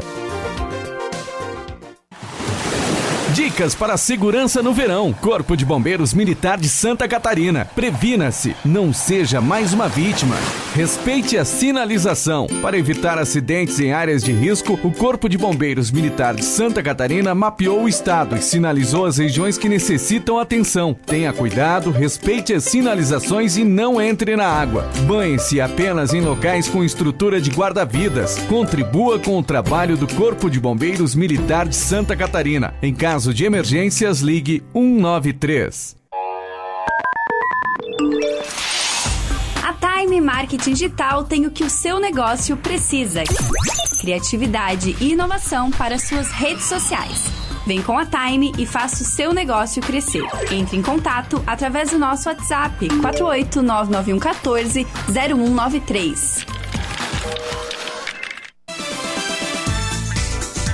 Um programa leve e solto para alegrar o seu dia com muito conteúdo e diversão. De segunda a sexta, às nove e meia da manhã. Tudo o que está no seu dia a dia está no programa cotidiano. Oferecimento: Unesc. Matrículas abertas. Formação e inovação para transformar o mundo. 10 e meia em ponto no seu cotidiano, na sua rádio Cidade em Dia. A gente volta trazendo mais informação, conteúdo de relevância para você aqui no nosso ouvinte, você que está nos acompanhando através das nossas redes sociais também. Um prazer ter você aqui com a gente, ter a sua companhia e você pode interagir com a gente. Não esquece de mandar o seu bom dia, a sua mensagem no 48991564777 ou no nosso Facebook, também no nosso YouTube, que nós estamos com a nossa live. Você pode deixar lá na, na caixa de mensagem que a gente vai ver. Eu vou mandar para você o seu bom dia, a sua felicitação. Se você quiser mandar abraço também, a gente manda. A gente faz de tudo um pouco por aqui, tá bom? Mas não deixe de participar, não deixe de enviar sua mensagem aqui pra gente, tá bom? Vamos falar de arte agora, um negócio diferente, né, que a gente traz aqui no cotidiano, falar essas por onde a gente passa, a gente vê muito, né? Essas artes bonitas que a gente vê em prédios, em paredes, em, em viadutos, que é, que é tão bonito, né? Por isso, para falar sobre isso também, a gente recebe no cotidiano o grafiteiro e artista plástico autodidata, o Ricardo Eroc. Ricardo, muito bom dia, seja bem-vindo. Deixa eu só aumentar aqui um pouquinho o microfone. Seja bem-vindo, um prazer receber você aqui. Bom dia, bom dia a todos. Uh, prazer é meu. Uh, agradeço o convite. Ricardo, e a gente começa falando assim: pichação e grafite é a mesma coisa? Uh, é, isso aí é uma coisa que muita gente tem, tem, tem essa dúvida, né? Mas uh, eu vou falar o seguinte: uh, ela, é a ela é a mesma coisa na, na raiz do, do negócio, né? Toda a, a pichação ela, ela é um vandalismo, o grafite nasceu como vandalismo também na década de 70, mas já mudou. Né? Ele sofreu uma transformação e hoje é, ele é visto de maneira diferente. Uh, questão que não aconteceu com a pichação. então, né? Já tem essa diferença, né? Tem, tem. A, a, primeira diferença é isso aí, é que o grafite sof sofreu uma transformação ao longo dos anos, ele, ele ganhou um nicho de mercado diferente, né? A pichação, vou falar que hoje em dia ainda tem, tem até pichadores que fazem exposição, né? É, pronto, eu acho que é uma forma de arte, minha opinião, né? A arte nem sempre é aquilo que nos agrada, né, e, e, que a gente acha bonito. Eu acho que a arte é aquilo que, que a gente expressa, né, a expressão. E nem sempre a expressão é bonita, né? Então, agora, uh, eu sou grafiteiro, mas já comecei com grafite uh, na, quando eu era mais jovem, eu era grafiteiro, vamos dizer assim, ilegal, um pichador, vamos dizer assim, né? Acho que a maioria dos, de, dos artistas de rua, assim, começa, né, né no, no, no ilegal. É, é uma, é uma forma de de tu entrar, né? E é muito acessível, né? É a rua, tá na rua. Né? É difícil de, é muito mais difícil uh, tu conseguir entrar numa escola de arte, né? Então a rua tá ali, é só tu se expressar. Perfeito. E quando a gente fala de arte, muita pichação também transmite algo relevante também, né? Com certeza, com certeza. A gente tem dois tipos de pichação, né? Até, até diferenciado até na maneira de escrever. Tem a pichação com X e a pichação com CH. A pichação com CH é, vamos dizer, a ditadura, a baixa ditadura, né? Isso aí, aquelas pichações feitas, feitas é, eram uh, mensagens, né? E o grito do, do povo, né? Então tem essa pichação e tem a pichação com X, né, que é a pichação uh, que nasceu em São Paulo, né, que é uma pichação com uma estética e uma caligrafia muito específica, baseada em em escritas rupestres, em é, os caras na, na, na, época começou a pichação, ela é, tinha um embasamento muito em, em álbuns de, de, de, rock, banda de rock e, e, tudo mais, entendeu? Então a estética da escrita ali, ela é, tem essa referência, sabe? Então é diferente também. Tem a pichação com CH, que é todas escritas assim. E a pichação com X, que normalmente é feita por, por indivíduos ou um coletivo, né? Daí ou, ou escreve o seu nome ou escreve o nome do coletivo. Não tem uma, uma frase, não tem uma. É uma comunicação fechada entre pichadores. Perfeito. E ah, hoje em dia vocês recebem ainda muito preconceito quanto grafiteiros? Olha, aqui em Criciúma não. Aqui em Criciúma não, porque é uma cidade muito nova em relação a isso, né? Então, mas eu vou dizer assim, ó, tem outras cidades que elas são muito estão muito enfadadas assim de, de, de pichação, né? Tá muito cheio de pichação e, e grafite ilegal.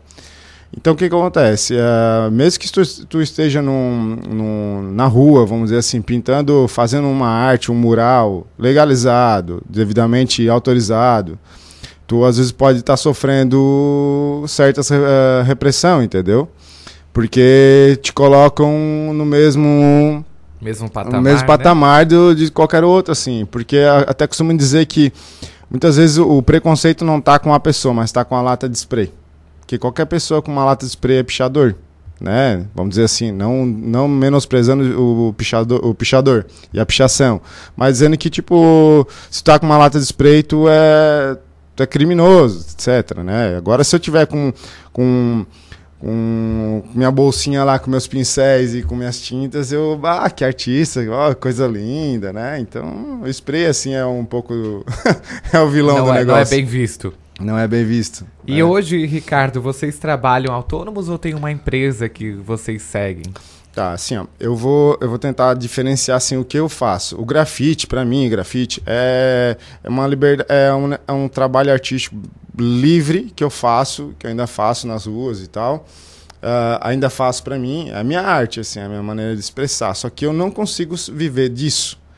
É, eu, não, eu não vivo da minha arte, eu não vivo daquilo que eu sinto, daquilo que eu produzo, daquilo que eu transmito. Ainda não. Né? Já começa a ter assim, né, um, um, essa questão de, de, às vezes, o cliente querer o que eu produzo. Ah, o meu trabalho, a minha linha de trabalho, a, a minha característica, né, minha identidade.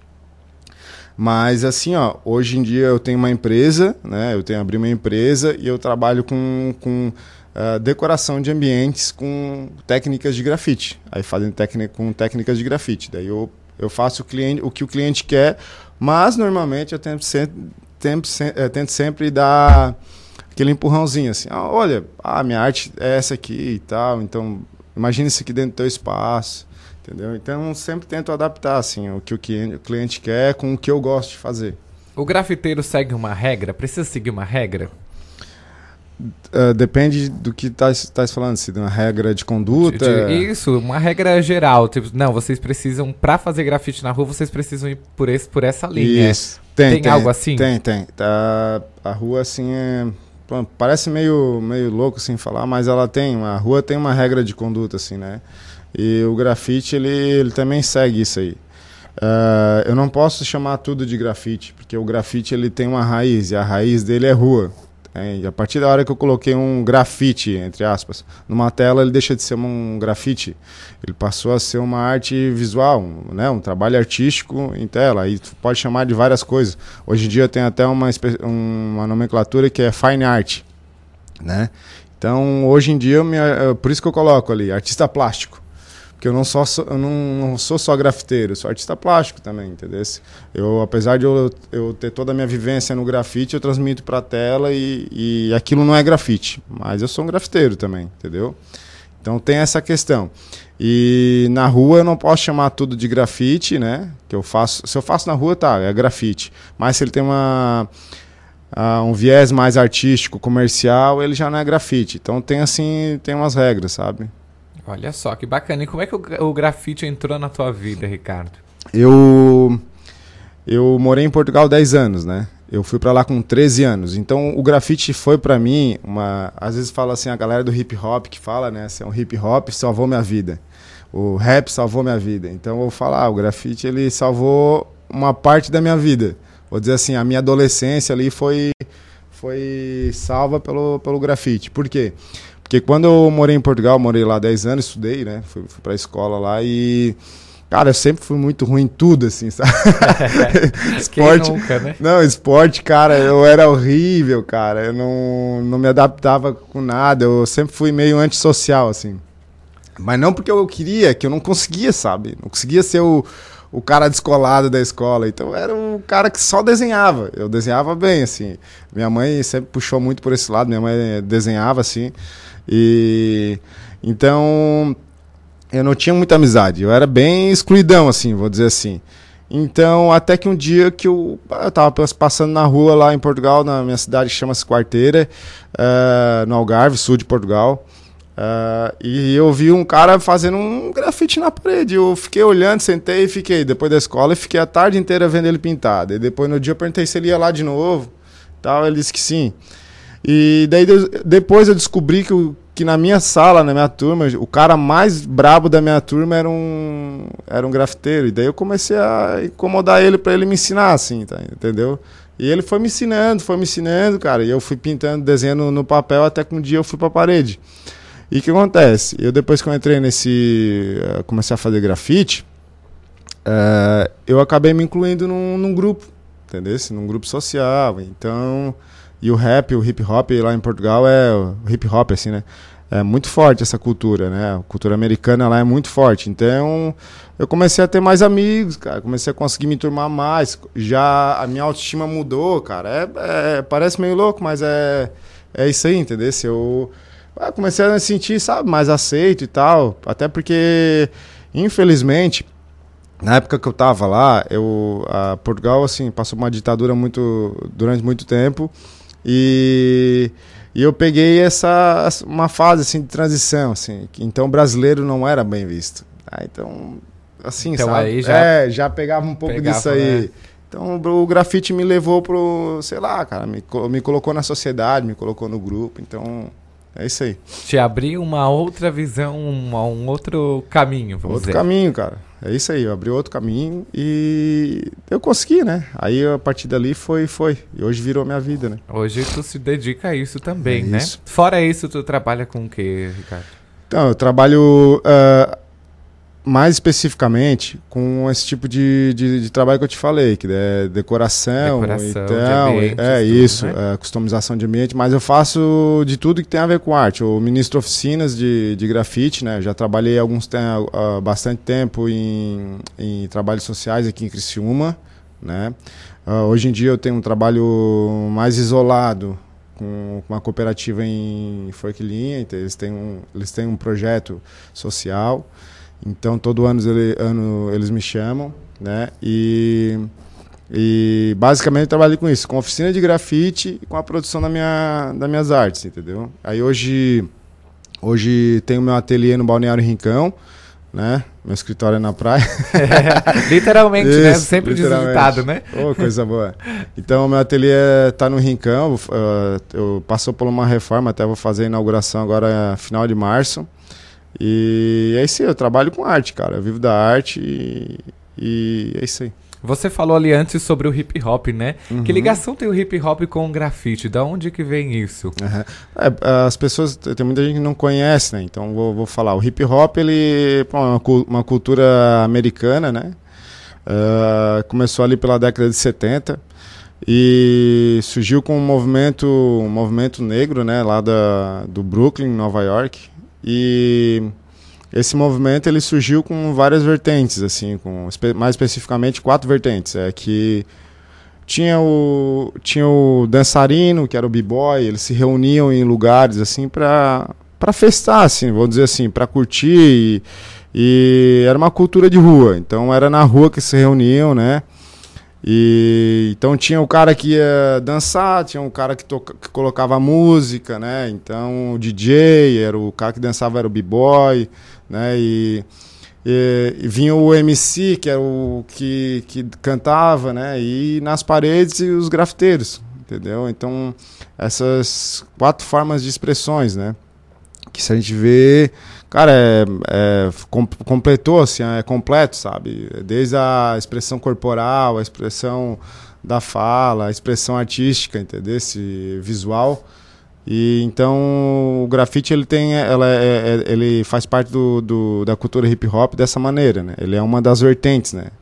Que bacana. E é para quem está nos acompanhando pelo Facebook e pelo YouTube, a gente está vendo uma foto aqui, muito bacana que eu achei o máximo, Uhum. muito bonito mesmo essa arte. Sandro, se tu puder colocar em tela cheia pra gente no, no YouTube e também no Facebook, pra gente descrever um pouquinho aqui, Ricardo, é, pro pessoal que não está nos vendo, né, está Uhum. somente nos escutando, a gente vê aqui uma mulher feita de retalhos, Aham. né, coloridaça, linda mesmo, Uhum. fazendo crochê. Isso. É isso. E essa pintura foi aonde? É aqui em Criciúma? É em Criciúma. Isso aí é num lugar abandonado, cara. Isso é uma fábrica abandonada. É, é o que a gente mais procura normalmente para estar se expressando são lugares abandonados. Por quê? Porque a gente não vai ter. Primeiro, para conseguir muros né, legalizados é muito difícil. Tu, tu explicar para uma pessoa que focinho de porco não é tomada. Demora, né? Demora, cara. Então a gente procura lugares que estão tão, tão abandonados. Então a gente entra lá e pinta o que quer e sai. Uma hora que vai ser derrubado mesmo, então ninguém vai chatear a gente, entendeu? Perfeito. Tem mais uma foto, né, Sandro? Vamos lá. É isso. Descreve esse pra mim que tem um camaleão. É, isso foi uma pintura, isso foi uma pintura hum, ao vivo que eu fiz durante a exposição da feira da, da Casa Pronta, né? E eu não sei se você percebeu, ele, todos esses, os dois desenhos aí, eles, eles têm formas de patchwork, né? Tipo retalhos, né? De Retalhos, panos e tal. exato. Isso, essa referência aí eu, eu, eu tô buscando ah, no nosso folclore. A maneira que é feita o boi de mamão, né? Os, os personagens que são feitos de panos.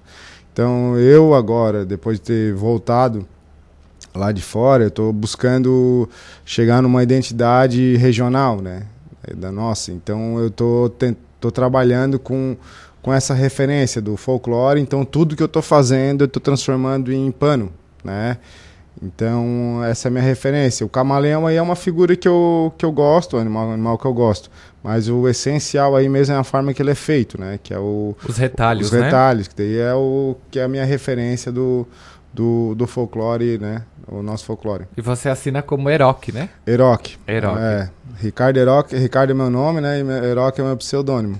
Olha só que bacana. Ricardo, você fala em trazer para a cultura. Qual é, qual é essa importância que você vê de trazer a sua arte para a cultura de Criciúma da região, Da região. Que é trazer esse negócio do, reto- do retalho, do folclore. Uhum. Como é que você vê isso? No grafite, já no grafite, na rua, né, é um negócio bem, vamos dizer assim, ah, não profissional, vou falar assim, a gente já tem uma, um, um, como é que eu vou falar, uma cobrança né, de nós mesmos em ter, em ser diferente e ter identidade, né? Então eu já trouxe comigo essa questão de sempre querer fazer algo diferente e nunca algo de- igual assim.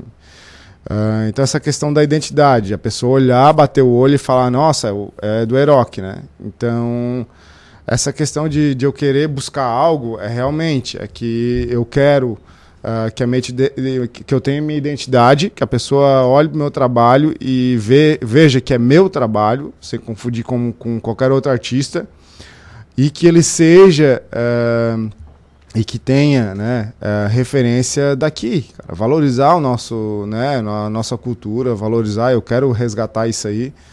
E eu, eu sou amigo do, do artista aqui de Criciúma, Ed Balodi, é um cara que é viciado no boi de mamão, então eu já peguei assim, eu já, já peguei um, um encaixe com ele assim, já ele tem bastante coisa lá do boi de mamão, do folclore, então é isso aí, a minha, a minha ideia é ter minha identidade que ela seja associada a questões regionais, assim.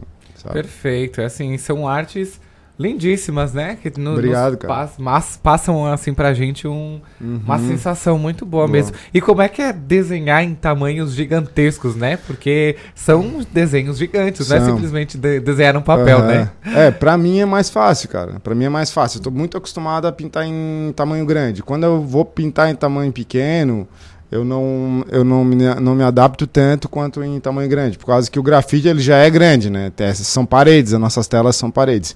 Então agora, para mim, até assim, ó, agora que eu estou migrando para para as telas, sabe, para esse tipo de suporte, assim, que é um suporte mais uh, gourmet, vamos dizer assim. Uh, agora que eu estou migrando para as telas, é, para mim é muito mais difícil, assim, sabe? Uh, trabalhar em espaço pequeno. Até porque o que eu gosto mesmo de trabalhar é com spray. O spray ele tem uma limitação de, de espessura né, da tinta na hora que ela sai. Então tem que sempre mesclar com spray, com, com pincéis e tal. Então eu gosto muito mais de fazer trabalho grande. Para mim é muito mais fácil. Eu pinto a uma parede de 8 por 8 mas, vamos dizer assim, em três dias, mas não pinto uma tela de um por um em três dias, sabe? Olha só essa diferença é, toda. É, por causa que é o seguinte, quando aí tu tá lá numa tela pequena, aí tu se estressa, sabe? E na, na, na parede não, cara, não tem isso, é muito natural já, entendeu? E na tela precisa ter um cuidado maior, né, Ricardo? Cuidado maior nos detalhes. E como eu disse, eu tô acostumado a pintar com spray. O spray ele já tem uma. Ele tem todo. Ele é todo diferente, sabe? A cobertura dele é diferente, a secagem é diferente. E quando tu tá trabalhando com tintas acrílicas, elas secam diferente, elas cobrem diferente. Então é todo um. Nossa, é um tempo bem maior, sabe? para tudo. É uma tela como. Uma tela não, né? Vamos dizer, uma parede como essa aqui demora quanto tempo? Esse, essa aí eu pintei em duas noites. Duas noites. Na, se eu colocar horas aí, vou falar que tem 5, 6 horas de trabalho aí. Duas noites para fazer isso aqui. É. Meu Deus. É, é, é mas realmente é, é fantástico, né? vamos lá, vamos lá, vamos ouvir aqui. Vamos, tem, tem participantes aqui com a gente, vamos uhum. ver quem está aqui Vamos ver se, se está falando. Ah, vamos lá. Olá, tudo bem? Me chamo Ederson Luiz, moro em Blumenau, Santa Catarina. Estou ouvindo a, a, emissora pelo app Rádios Net. Olha só que bacana. Eu sou radialista, tenho 10 anos de experiência em comunicação. É, olha só que bacana. Muito uhum. bem, Ederson. Muito obrigado pela sua participação aqui com a gente, tá bom? É um abraço para você, obrigado, Blumenau. Eu estive em Blumenau neste sábado acompanhando a escolha da Musa Santa Catarina. Ah, é, tá. passei o dia inteiro por lá e olha só, bem bacana mesmo. Um beijo, Blumenau, para vocês. Show. E a gente volta a falar de arte aqui na, no, no cotidiano, que a gente está aqui com um grafiteiro e artista plástico autodidata, Ricardo Eroc, que espalha sua arte aí por, por Criciúma. Ricardo, é só aqui por Criciúma ou pela região também você? Não, na, na região, toda a região de, de Santa Catarina até aqui do Brasil, né? Não, não fico só em Criciúma, mas eu trabalho mais aqui, né? Eu, meu, vamos dizer assim, o, como eu tenho meu ateliê aqui, né, eu trabalho mais aqui, produzo mais aqui, mas também meus clientes são muito daqui, né? Criciúma e região. E eu gosto, cara. Eu acho que a minha ideia mesmo é explorar aqui o, a região, porque se, se não tem, se eu sair, não vai ter nunca, né? É, Até é a galera verdade. fala assim, né? Ah, mas Veroc, pô, tu veio de Portugal, cara. O que, que tu tá fazendo em Criciúma? O que tu tá fazendo aqui? Depois é, cara, mas aqui não, não tem, então vamos fazer, né? Vamos fazer acontecer, né? Perfeito. Ô, Ricardo, e a gente destaca uma coisa: qual é importante de, a importância de uma criança, de um jovem, ver esse tipo de arte e saber essa diferença? Do que, do que é arte e do que não é arte, por exemplo, nesse caso de pichação, tá. né? Uhum. Eu acho que é justamente saber ler a cidade. Tu vai, se, a, tem que ter a consciência para poder ler a cidade, né? Não que, como assim, como eu estava dizendo, não que eu não considere a pichação arte, né? Uh, mas que eu entendo né, e tenho essa consciência de que estraga visualmente, né? Só que se a gente pensar em o que, é estragar, se a gente tirar uma, uma árvore do lugar para colocar uma, uma casa, um prédio, Exato. já está estragando bem mais, né? E tem que ter essa consciência. Eu acho que é, tem que ter a consciência do que que, né, o que, que é legal e o que, que é ilegal. Só, eu acho que é só isso. O resto é o resto. Assim. Cada um vai expressar da maneira que, que, que bem entender, que né? Bem entender, né? Que Faz bem entender. interpretação. Agora, uh, tem consequências. Tudo tem consequências, né? A minha consequência hoje em dia é conseguir sobreviver disso. Mas já tive consequências negativas uh, expressando o que eu queria, o que eu apenas queria, né? Mas é, É isso aí, eu acho que é isso aí. Então, a, as- a- nessa sua. Quanto tempo tu está nesse 15 nesse anos. ramo? 15 anos. Aham. Nesses 15 anos, tu já sofreu alguma coisa, por exemplo, de, vamos lá, a- autoridades chegarem no local e te confundirem com que tu estivesse fazendo algo errado, que não seria a própria Uhum. gravitação? É, aqui no Brasil não. Aqui no Brasil eu, eu tô bem tranquilo em relação a isso. A não ser em outros estados, que eu já fui para pintar em outros estados e com certeza, é, como eu disse, ah, tem de tudo, tem muito, tá muito saturado, então tudo, né? ah, tudo que aparece na, na rua eles, eles já estão eles já chegam né de maneira grosseira e tal mas aqui em Criciúma não cara aqui em Criciúma pô, as autoridades são bem conscientes sabe? E não, mas em Portugal eu já sofri bastante essa questão, assim, até porque, como eu disse, a questão da nacionalidade lá pesava muito. Então era grafiteiro, tá, né? Tava na rua pintando. Então tu era brasileiro, já pegava. E sim, eu sofri bastante, ah, bastante situações, tive bastante situações negativas lá. E a cidade fica mais bonita, vamos dizer assim, né? Mais colorida. É, eu acho que a cidade daí tem mais voz, né? Fica. Cara, eu suspeito falar, mas ah, pra mim uma cidade tudo cinza e branco é uma cidade sem vida, é uma cidade morta, né? Então, essa é a minha visão, né? Porque Eu sei que tem pessoas com, com visões diferentes, gostam de uma parede limpinha, branquinha, entendeu? Perfeito. Mas se a gente vê, Carol, tudo muda, né? Hoje em dia a parede é bonita assim, daqui a pouco entra na moda aí que a parede tem que ser assado, como já acontece, né? Antes o grafite era, era o vilão, hoje em dia meu grafite entra na casa de, de pessoas, né? Com bastante aquisição, vamos dizer assim, que muitas, muitas vezes eram os que, né? Que tinha um certo preconceito, Preconceito, assim, né? exatamente. E quando a gente fala de cidade bonita, a gente realmente vê, né? Hoje Criciúma traz aí muito grafite, muitas obras de arte, né? Uhum. Nessas coisas assim, né? né, Nesses espaços, né? Aqui mesmo na, no, no viaduto da, da Morada das Colinas fizeram, né, nesses É. últimos meses ali, Uhum. o, grafite mostrando a, a cultura da cidade, né? Sim, o Os- mineiro o ali. mineiro, é. Uhum. Tudo ficou muito bonito que chamou Ficou bonito, ficou atenção, bonito. Foi um né? amigo meu aqui, artista plástico, Luiz Casagrande. Ele que fez ali o viaduto. É, exatamente, É, ficou, ficou muito bonito. Ricardo, onde a gente pode te encontrar? Deixa seus contatos. Ah, o meu arroba é arroba Ricardo Eroc. O Eroc com a a H no início e K no final. E é, eu uso mais o Instagram, né? Que eu acho que o Instagram é uma ferramenta muito mais Tá mais prática, né? hoje, Tá- né? E tá mais atualizada aí. Facebook, como diz assim, é, sei lá, tem muita informação. O Instagram é mais, é, mais direto, né? No, no, no propósito. Eu acho que é isso aí. E a gente agradece imensamente a sua participação. Agradeço. Ficamos muito felizes ter você Show. aqui, falando um pouquinho dessa obra de arte, né? E a gente deseja muito sucesso. Show, obrigadão, cara. Uma excelente semana pra você também. Boa Ricardo. semana, boa semana pra todo mundo. É isso aí. A gente falou um pouquinho de arte sobre grafite aqui no nosso cotidiano e a gente vai para um rápido comercial. A gente já volta. E para você que chegou agora, tenha um bom dia e uma boa semana. Tudo que está no seu dia a dia está no programa Cotidianos. Mande sua mensagem pra gente pelo WhatsApp 991564777.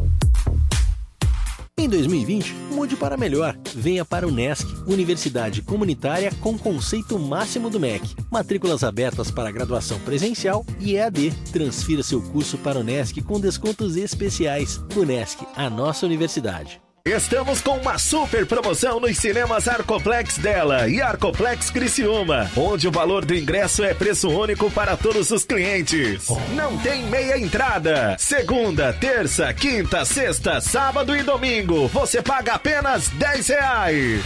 Quarta promocional apenas 8 reais. Sábado maluco, último sábado do mês, você também paga somente 8 reais. Nossa! Você não pode perder. Aproveite! Venha para Arcoplex Cinemas. ZYN 553, Rádio Cidade em Dia. Conteúdo conectado com a sua vida. Dicas para a segurança no verão. Corpo de Bombeiros Militar de Santa Catarina. Previna-se, não seja mais uma vítima.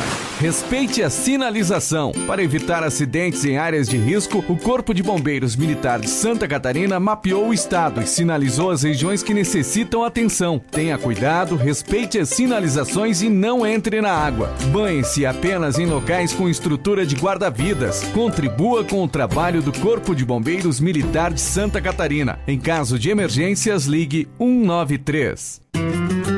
Amor, não fique preocupado, mas hoje à noite eu sonhei com o meu ex. Papai, eu tenho dois namorados e estou pensando em ampliar pra três. Querida, me desculpe a franqueza, mas acho que você engordou. Vovó, aquela sua sobremesa é muito ruim, foi por isso que sobrou. Aquele seu perfume que eu adoro, hum, minha primeira namorada. Aquela sua camisa autografada do Brasil não sumiu, eu dei pro filho da empregada. Eu uso seu batom e seus vestidos sempre que você está dormindo. A cada dez vezes que a gente namora, em oito delas acabo fingindo. Tem muitas coisas que a sua família não precisa saber. Mas se você é doador de órgãos, isso você tem que informar. Seja um doador, avise sua família. Uma campanha da APAR. Uma campanha Grupo Catarinense de Rádios. Oi, pessoal. Eu sou a Tereza Carneiro e de segunda a sexta-feira eu estou junto com a Emanuela Justino no programa Casa é Sua, das duas às cinco da tarde. Levamos até você muita informação, música e entretenimento. Então fica ligadinho na 89.1 FM e se inscreva no nosso canal no youtube.com barra Rádio Cidade em Dia para conferir todos os nossos conteúdos. Além, é claro, de acompanhar as nossas redes sociais, arroba Rádio Cidade em Dia no Facebook, Instagram e Twitter. Rádio Cidade em Dia, conteúdo de qualidade no ar e na palma da sua mão. O que está no seu dia a dia está no programa Cotidianos.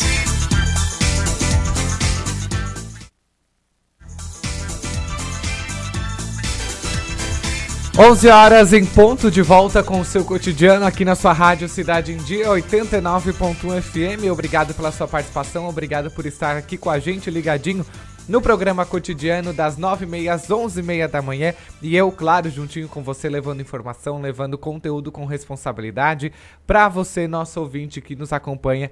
E também telespectadores, né? E quando fala telespectadores é porque a gente está ao vivo no Facebook e no YouTube para você que é que está aí espalhado pelo mundo inteiro que possa nos ver e também nos ouvir, tá bom? E para você ligadinho no 89.fm, obrigado pela sua audiência, obrigado por estar sintonizado com a gente aqui em todo, toda Santa Catarina e no norte do Rio Grande do Sul também. Tá certo, gente? E agora a gente vai falar de uma coisa tão boa, tão gostosa de se falar, que é uma das minhas paixões também. Sabe que na faculdade, é, o meu apelido é o que faz os trabalhos sobre idosos, tá? É, eu só faço trabalhos sobre idosos. Eles dizem, quando a gente vai fazer algum trabalho em grupo, ó, o Maciel vai fazer trabalho sobre idoso, vai falar sobre idoso. E é disso que a gente vai falar agora. A gente vai falar sobre o Centro de Convivência da Terceira Idade aqui de Criciúma. Está aqui comigo o coordenador do Centro de Convivência da Terceira Idade, o Daniel Cipriano. Daniel, seja muito bem-vindo, obrigado pela sua participação. E hoje, Terceira Idade volta à sua ativa na cidade de Criciúma, né? Bom dia, bom dia a todos. É, hoje volta ativa e só perguntando agora, o teu, o teu TCC vai ser sobre idoso, provavelmente. 99,9%. Já sabemos. Se precisar do Centro de Convivência para informações, a com, gente está disponível. Com certeza. Pois é, 17 de fevereiro, segunda-feira, começam as atividades do Centro de Convivência da Terceira Idade. O Centro de Convivência da Terceira Idade, que faz parte do Serviço do Idoso da cidade de Criciúma. Né? É, o serviço é dividido em duas, du, duas partes. Tem o Centro de Convivência, que é um local físico, e nós temos os grupos de idosos nos bairros. E aí compreende aí, é, 58 grupos de idosos, cerca de 2 mil pessoas a partir de 60 anos. Quando a gente fala idoso, a gente fala do cidadão que tem 60 anos para cima. Para cima, né? É muito idoso, né, Daniel? Olha, tu sabe que eh, se a gente for analisar, o serviço atende pouco, mas atende por causa dos próprios idosos. Quer ver uma coisa? É, é, a gente tem uma, uma, uma, uma média aí de informações que Criciúma tem 23 mil idosos. E nós atendemos dois. Dois. Então tem Aonde muitos... está o resto, né? Exato. Eles estão aonde? Em casa? Estão trabalhando ainda? O que, que estão fazendo essas pessoas? De qualquer forma, como o serviço do idoso ele já é uma coisa constituída, nós oferecemos para qualquer pessoa a partir de 60 anos, né? Mas muita gente não participa porque não conhece. E que bom que a gente pode ter esses espaços né, no, no meio de comunicação para que a gente possa, possa divulgar os trabalhos que são voltados do- aos idosos aqui na cidade. Certo, e o centro de convivência aqui de Criciúma, o que que oferece aos nossos idosos? Que a gente sabe que é um, é um leque, vamos dizer assim, né? É, quem está assistindo a gente pela internet está vendo algumas imagens dessas oficinas que a gente oferece, Perfeito, né? aqui nós Passou ali vôlei, canastra, a gente tem 28 oficinas. Essas oficinas vão desde os jogos de mesa até artesanato, além de uma equipe técnica que nós temos, que é composta por assistente social e psicóloga, né? E também nós temos um projeto que chama Eu Me Lembro. Este projeto, ele, ele é voltado aos cuidadores dos idosos portadores de Alzheimer. A gente tem aquele problema de que quando o idoso ele começa a esquecer as coisas, quando ele começa a ter os primeiros sintomas de Alzheimer, a família não sabe como lidar. Né? Então, utiliza-se os mais variados adjetivos para aquela pessoa, quando na verdade é uma patologia, que é o Alzheimer, e a família não sabe como lidar. Então, nós temos uma equipe profissional especializada para eh, ajudar o cuidador, nesse caso, a lidar com o idoso e passar para esse, dar para esse idoso, portador do Alzheimer, uma melhor qualidade de vida, porque a gente sabe que é uma, uma doença complicada de, de, de, de administrar, né? Mas a gente também dá esse, esse suporte. Perfeito. E trabalhar com idoso é tão bom, né? Trabalhar com idoso é fantástico, né? Veja bem, é, a maioria dos, do- das 28 oficinas, nós temos cerca de 30 profissionais. Os a média de, de idade do profi- do- dos profissionais são 35 anos. Então nós temos aqui um choque de gerações, né? 35 anos para 60. Eles estão praticamente na metade, já que é uma média. E aí o que, que acontece? Os idosos eles têm essa, esse, esse choque com, com o novo, que é a tecnologia, que é as coisas novas que apareceram, que não estavam no seu tempo. E para os profissionais, ou seja, a gente que está ali, a gente tem a experiência, a história de vida, de batalha, de luta, que era um pouco diferente das que nós temos hoje, né? Se você for analisar, o idoso de 60 anos hoje, ele está basicamente na última geração de idosos que, digamos, não tiveram muita oportunidade. Aqueles idosos onde as mulheres, as- a- os jovens de antigamente, onde as mulheres nasciam para casar, para serem donas de casa, não trabalhavam, não estudavam, né? O homem, basicamente, aqui na cidade trabalhava ou em mina ou trabalhava em roça, né? Então eles foram criados desta forma. Hoje já a pessoa de 60 anos, ela já começa os novos os novos idosos, as pessoas que estão entrando já nesse ano, daqui para frente, aos 60 anos, eles já pegaram uma geração um pouquinho melhor, aonde já tiveram um pouco mais de oportunidade. Não que os anteriores não, não tivessem, mas por questões culturais mesmo, né? É- é- era, uma outra, era uma outra geração, era um, um outro estilo. E hoje a gente vê aí a abertura e isso se demonstra principalmente no, no, no centro de convivência. A gente tem essa, essa experiência lá, tem essa. É, é, é, vê esses idosos vivendo muito mais, né? E eles gostam, né? Eles amam passar o dia, passar a tarde é, unidos, muitas vezes trocando experiência, né? Entre eles mesmos, né? É, o, o serviço do idoso aqui na cidade, ele segue o calendário escolar. Portanto, nós pegamos férias, os idosos, o serviço pegou férias lá em dezembro e voltou eh, no início de fevereiro com os profissionais e oficialmente hoje com a chegada dos idosos. Né?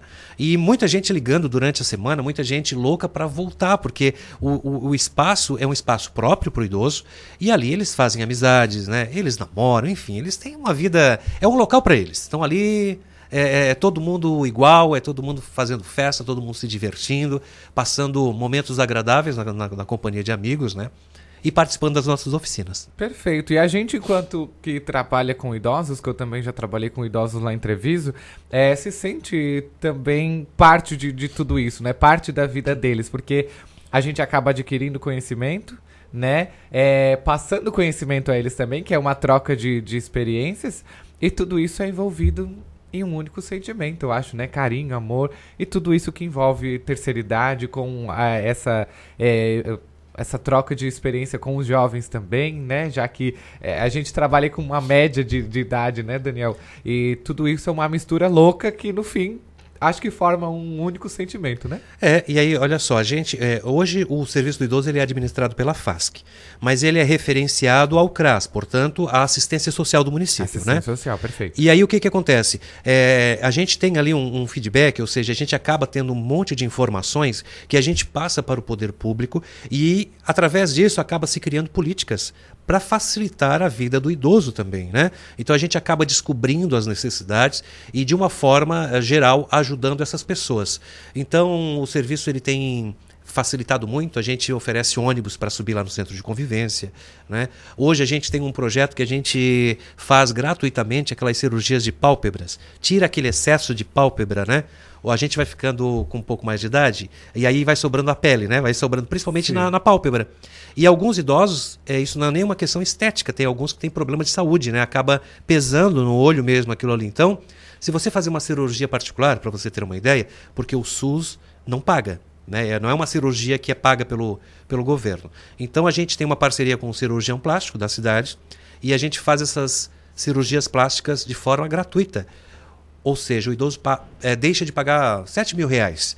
E a gente oferece esse serviço, além de é, serviço odontológico, totalmente gratuito também, que a gente oferece dentro do centro de convivência.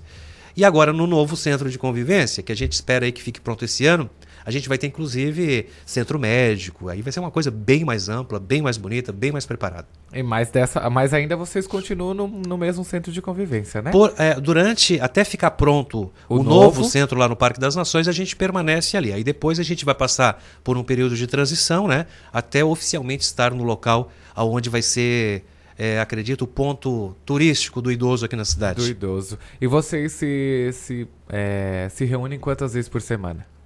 O, o, centro funciona de segunda a sexta. Segunda a sexta. São dois períodos, manhã e tarde. O idoso pode é, participar duas vezes por semana. Então ele pode escolher dois dias e ele pode escolher de manhã à tarde e participar de até seis oficinas.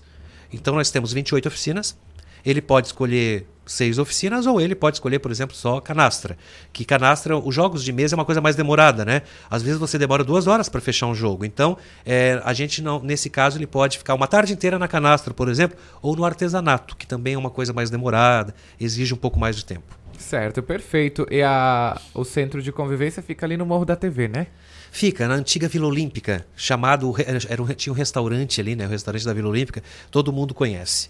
E eu chamo a atenção também porque 2020, além dessas coisas boas aí que o serviço traz, a gente vai ter o JAST, que vai ser realizado aqui na cidade. Treviso vai participar, né? Já que você mencionou a Sim, cidade. Perfeito. É, o jogo, o JAST são jogos abertos da terceira, Da terceira idade. idade. Então Criciúma vai receber aí os muitos municípios, né? São cerca de 2 mil participantes que vêm para a cidade para fazer então os jogos da terceira idade. São categorias que vão de canastra a vôlei, né? E olha só, e é, é uma movimentação muito bacana, né? Já ter, falando de, de Treviso também nessa relação, já teve lá em Treviso o ano retrasado, se eu não me engano? O ano, o ano, o ano retrasado. Não, foi o ano passado. O ano passado, Foi, né? teve a, a regional, né? A, region, a Isso, parte é, regional foi isso. feita lá. Depois ia pro Rio do Sul, Gaspar. né? Gaspar, é. Isso. E eu sei que passava de fase e ia Isso. pra longe lá, né? E, é tão importante esses momentos como o Jast pra eles, que eles também é uma troca de experiências de também aprendizado, né? E é um momento de interação e que eles vão esquecer dos problemas deles também. Exatamente. E a gente consegue fazer um raio-x dos vários tipos de idosos que o, que o, o, a o- o estado de Santa Catarina tem.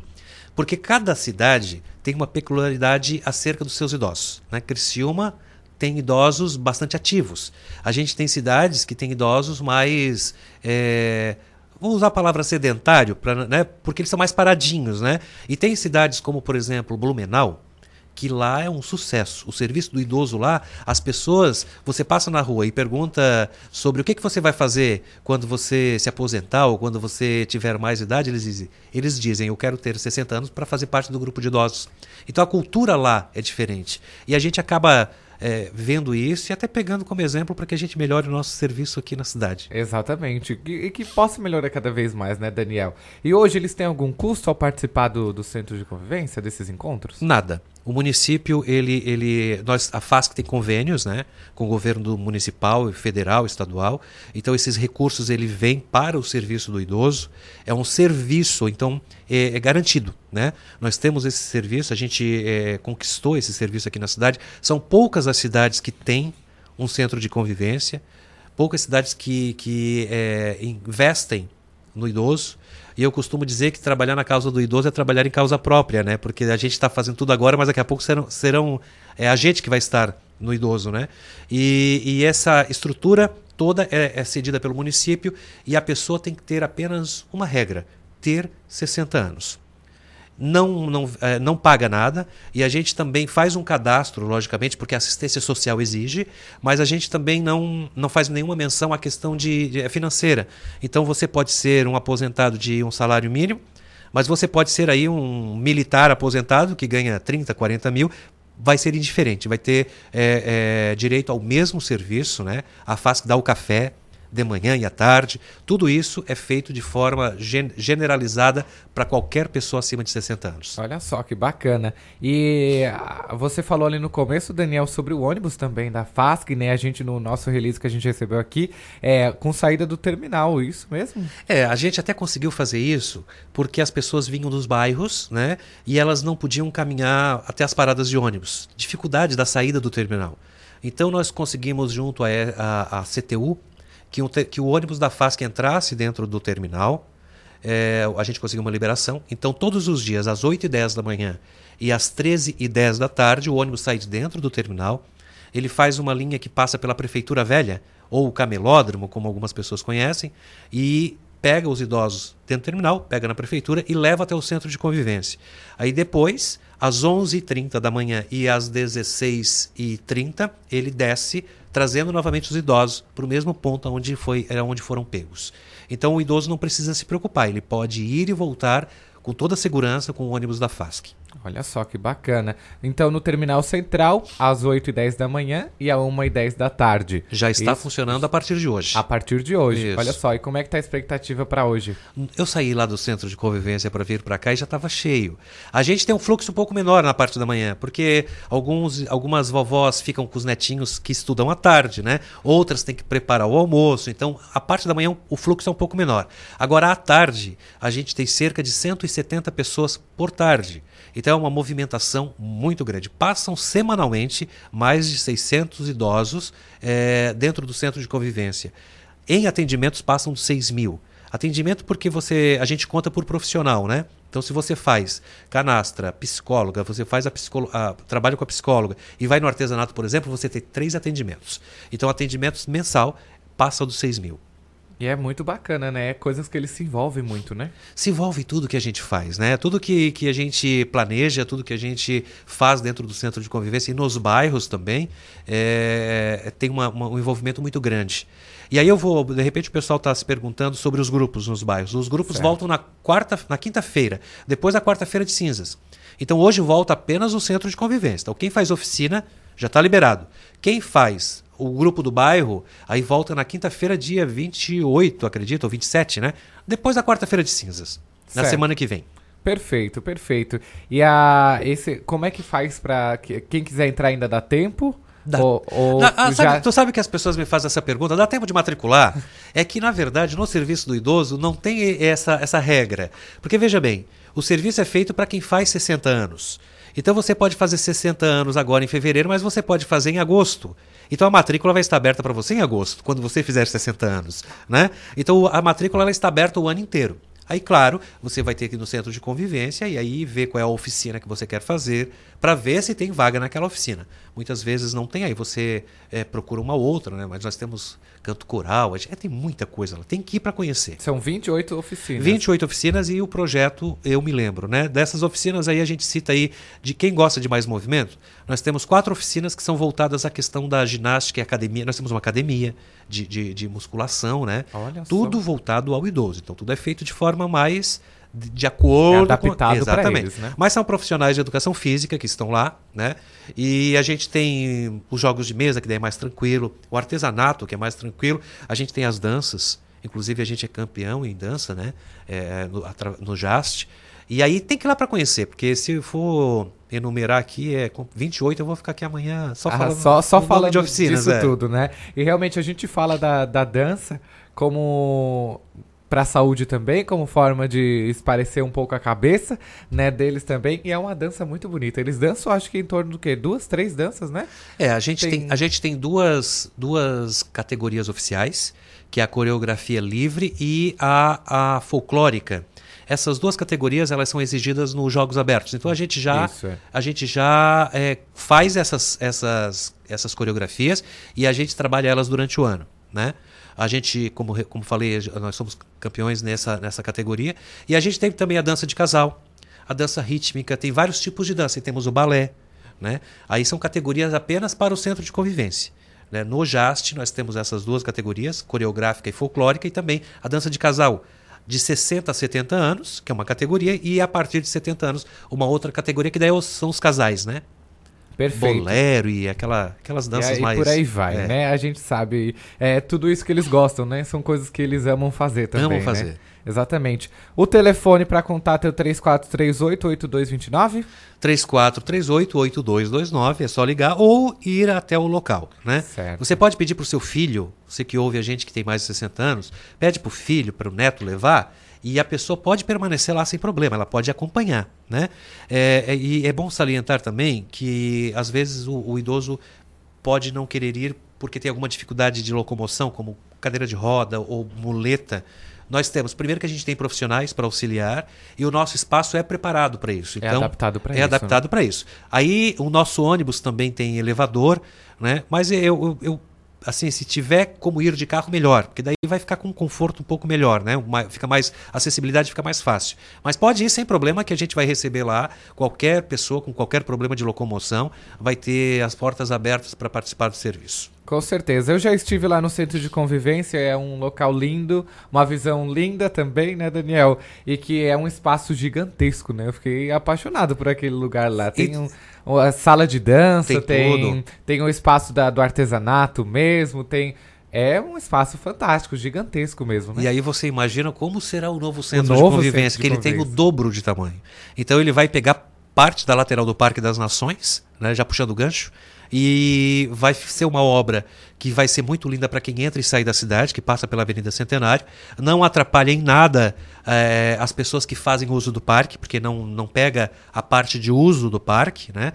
Mas vai ser uma obra lindíssima, além de super grande e, e- e com todo o conforto, toda a qualidade, já dentro dos padrões de, de- de acessibilidade para o idoso.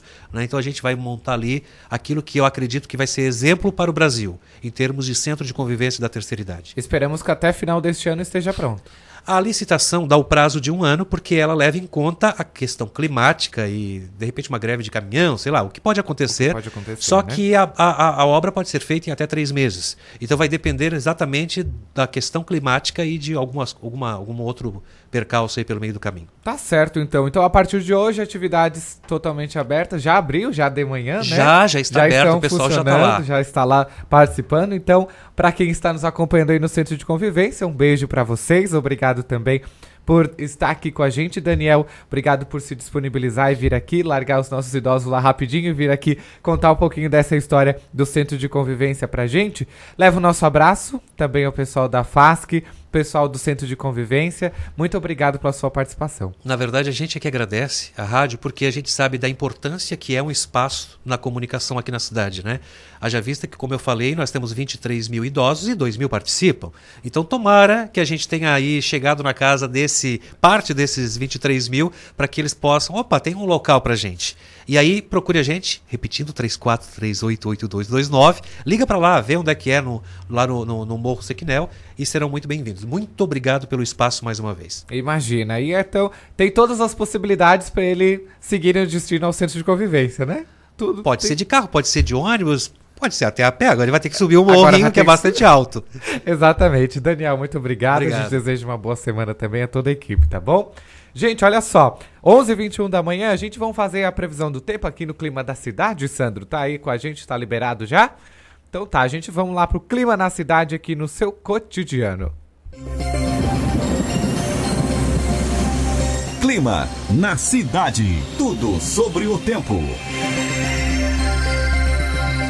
Segunda-feira, 17 de fevereiro de 2020, o dia vai começando com sol entre nuvens no litoral de Santa Catarina e a temperatura em rápida elevação, um dia muito quente, temperaturas aí variando de 33 até 36 graus, lembrando que essa temperatura é oficial é medida à sombra, né? Então no sol as temperaturas estarão ainda muito mais elevadas e no período da tarde e noite há condições para ocorrência de pancadas de chuva típicas de verão aí que ocorrem de forma isolada, passageira, mas podem vir com trovoadas e temporais localizados e até com possibilidade para granizo. Hoje o vento sopra do quadrante norte a nordeste ao longo do litoral, em intensidade de 10 a 20 km por hora e rajadas aí no período da tarde da ordem de 30 a 50 km por hora. A ondulação é de leste a nordeste, altura média de meio a um metro picos de um metro e meio. É um dia com presença de sol entre nuvens e condição de pancadas de chuva típicas de verão no período da tarde, que ocorre de forma localizada, passageira, mas podem vir acompanhado de trovoadas e temporais localizados até com granizo. Gilsânia Cruz, meteorologista da EPAG Cirã, com as informações do tempo e do mar para o litoral de Santa Catarina.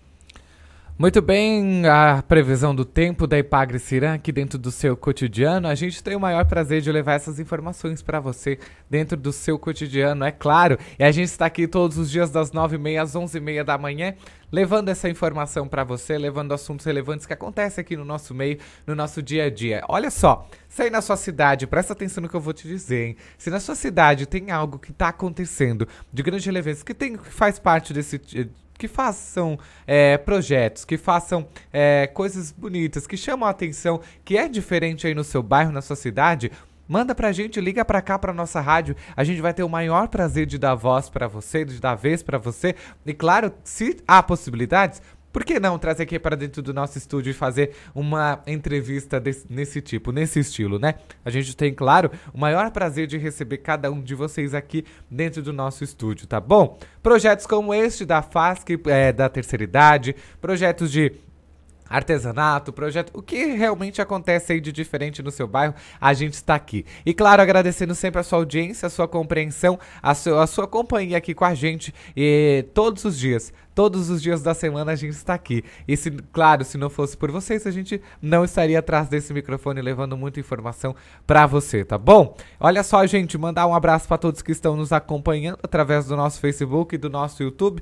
Para você que participou com a gente também através do nosso WhatsApp, não deixe de participar toda a nossa programação desde as 6 e meia da manhã até as 10 horas da noite. Você pode participar com a gente no 4899156 4777. 991564777. Ah, 77. Além disso, você pode interagir com a gente nas nossas redes sociais. E também eu vou repetir: Instagram, YouTube, Facebook, Twitter, é, Spotify. Todas as, as plataformas digitais, a Rádio Cidade em Dia está inserida. Tá bom, gente? Olha só, desejo uma boa semana para você que está nos acompanhando, uma excelente segunda-feira e eu prometo que amanhã eu estarei com a voz melhor que hoje, tá bom? Olha, hoje não sei o que, aconteceu, que minha voz tá assim, mas eu prometo que amanhã eu já volto com a minha voz normal, tá bom, gente? 11h25 da manhã, olha só, a vida não basta ser vivida, precisa ser sonhada. Tá bom, gente? Não vamos somente viver por viver, vamos sonhar e pôr os nossos sonhos em prática. Isso é tão bom, tão, é, tão, tão satisfatório, não é mesmo? Então tá, gente. Olha, uma boa semana para você, uma boa segunda. Fique agora com Central do Esporte com Heitor Carvalho e Edson Padoen. E olha só, literalmente, passo a bola para eles porque o nosso programa chegou ao fim. Até amanhã, nove e meia da manhã. Um abraço para você, fiquem com Deus.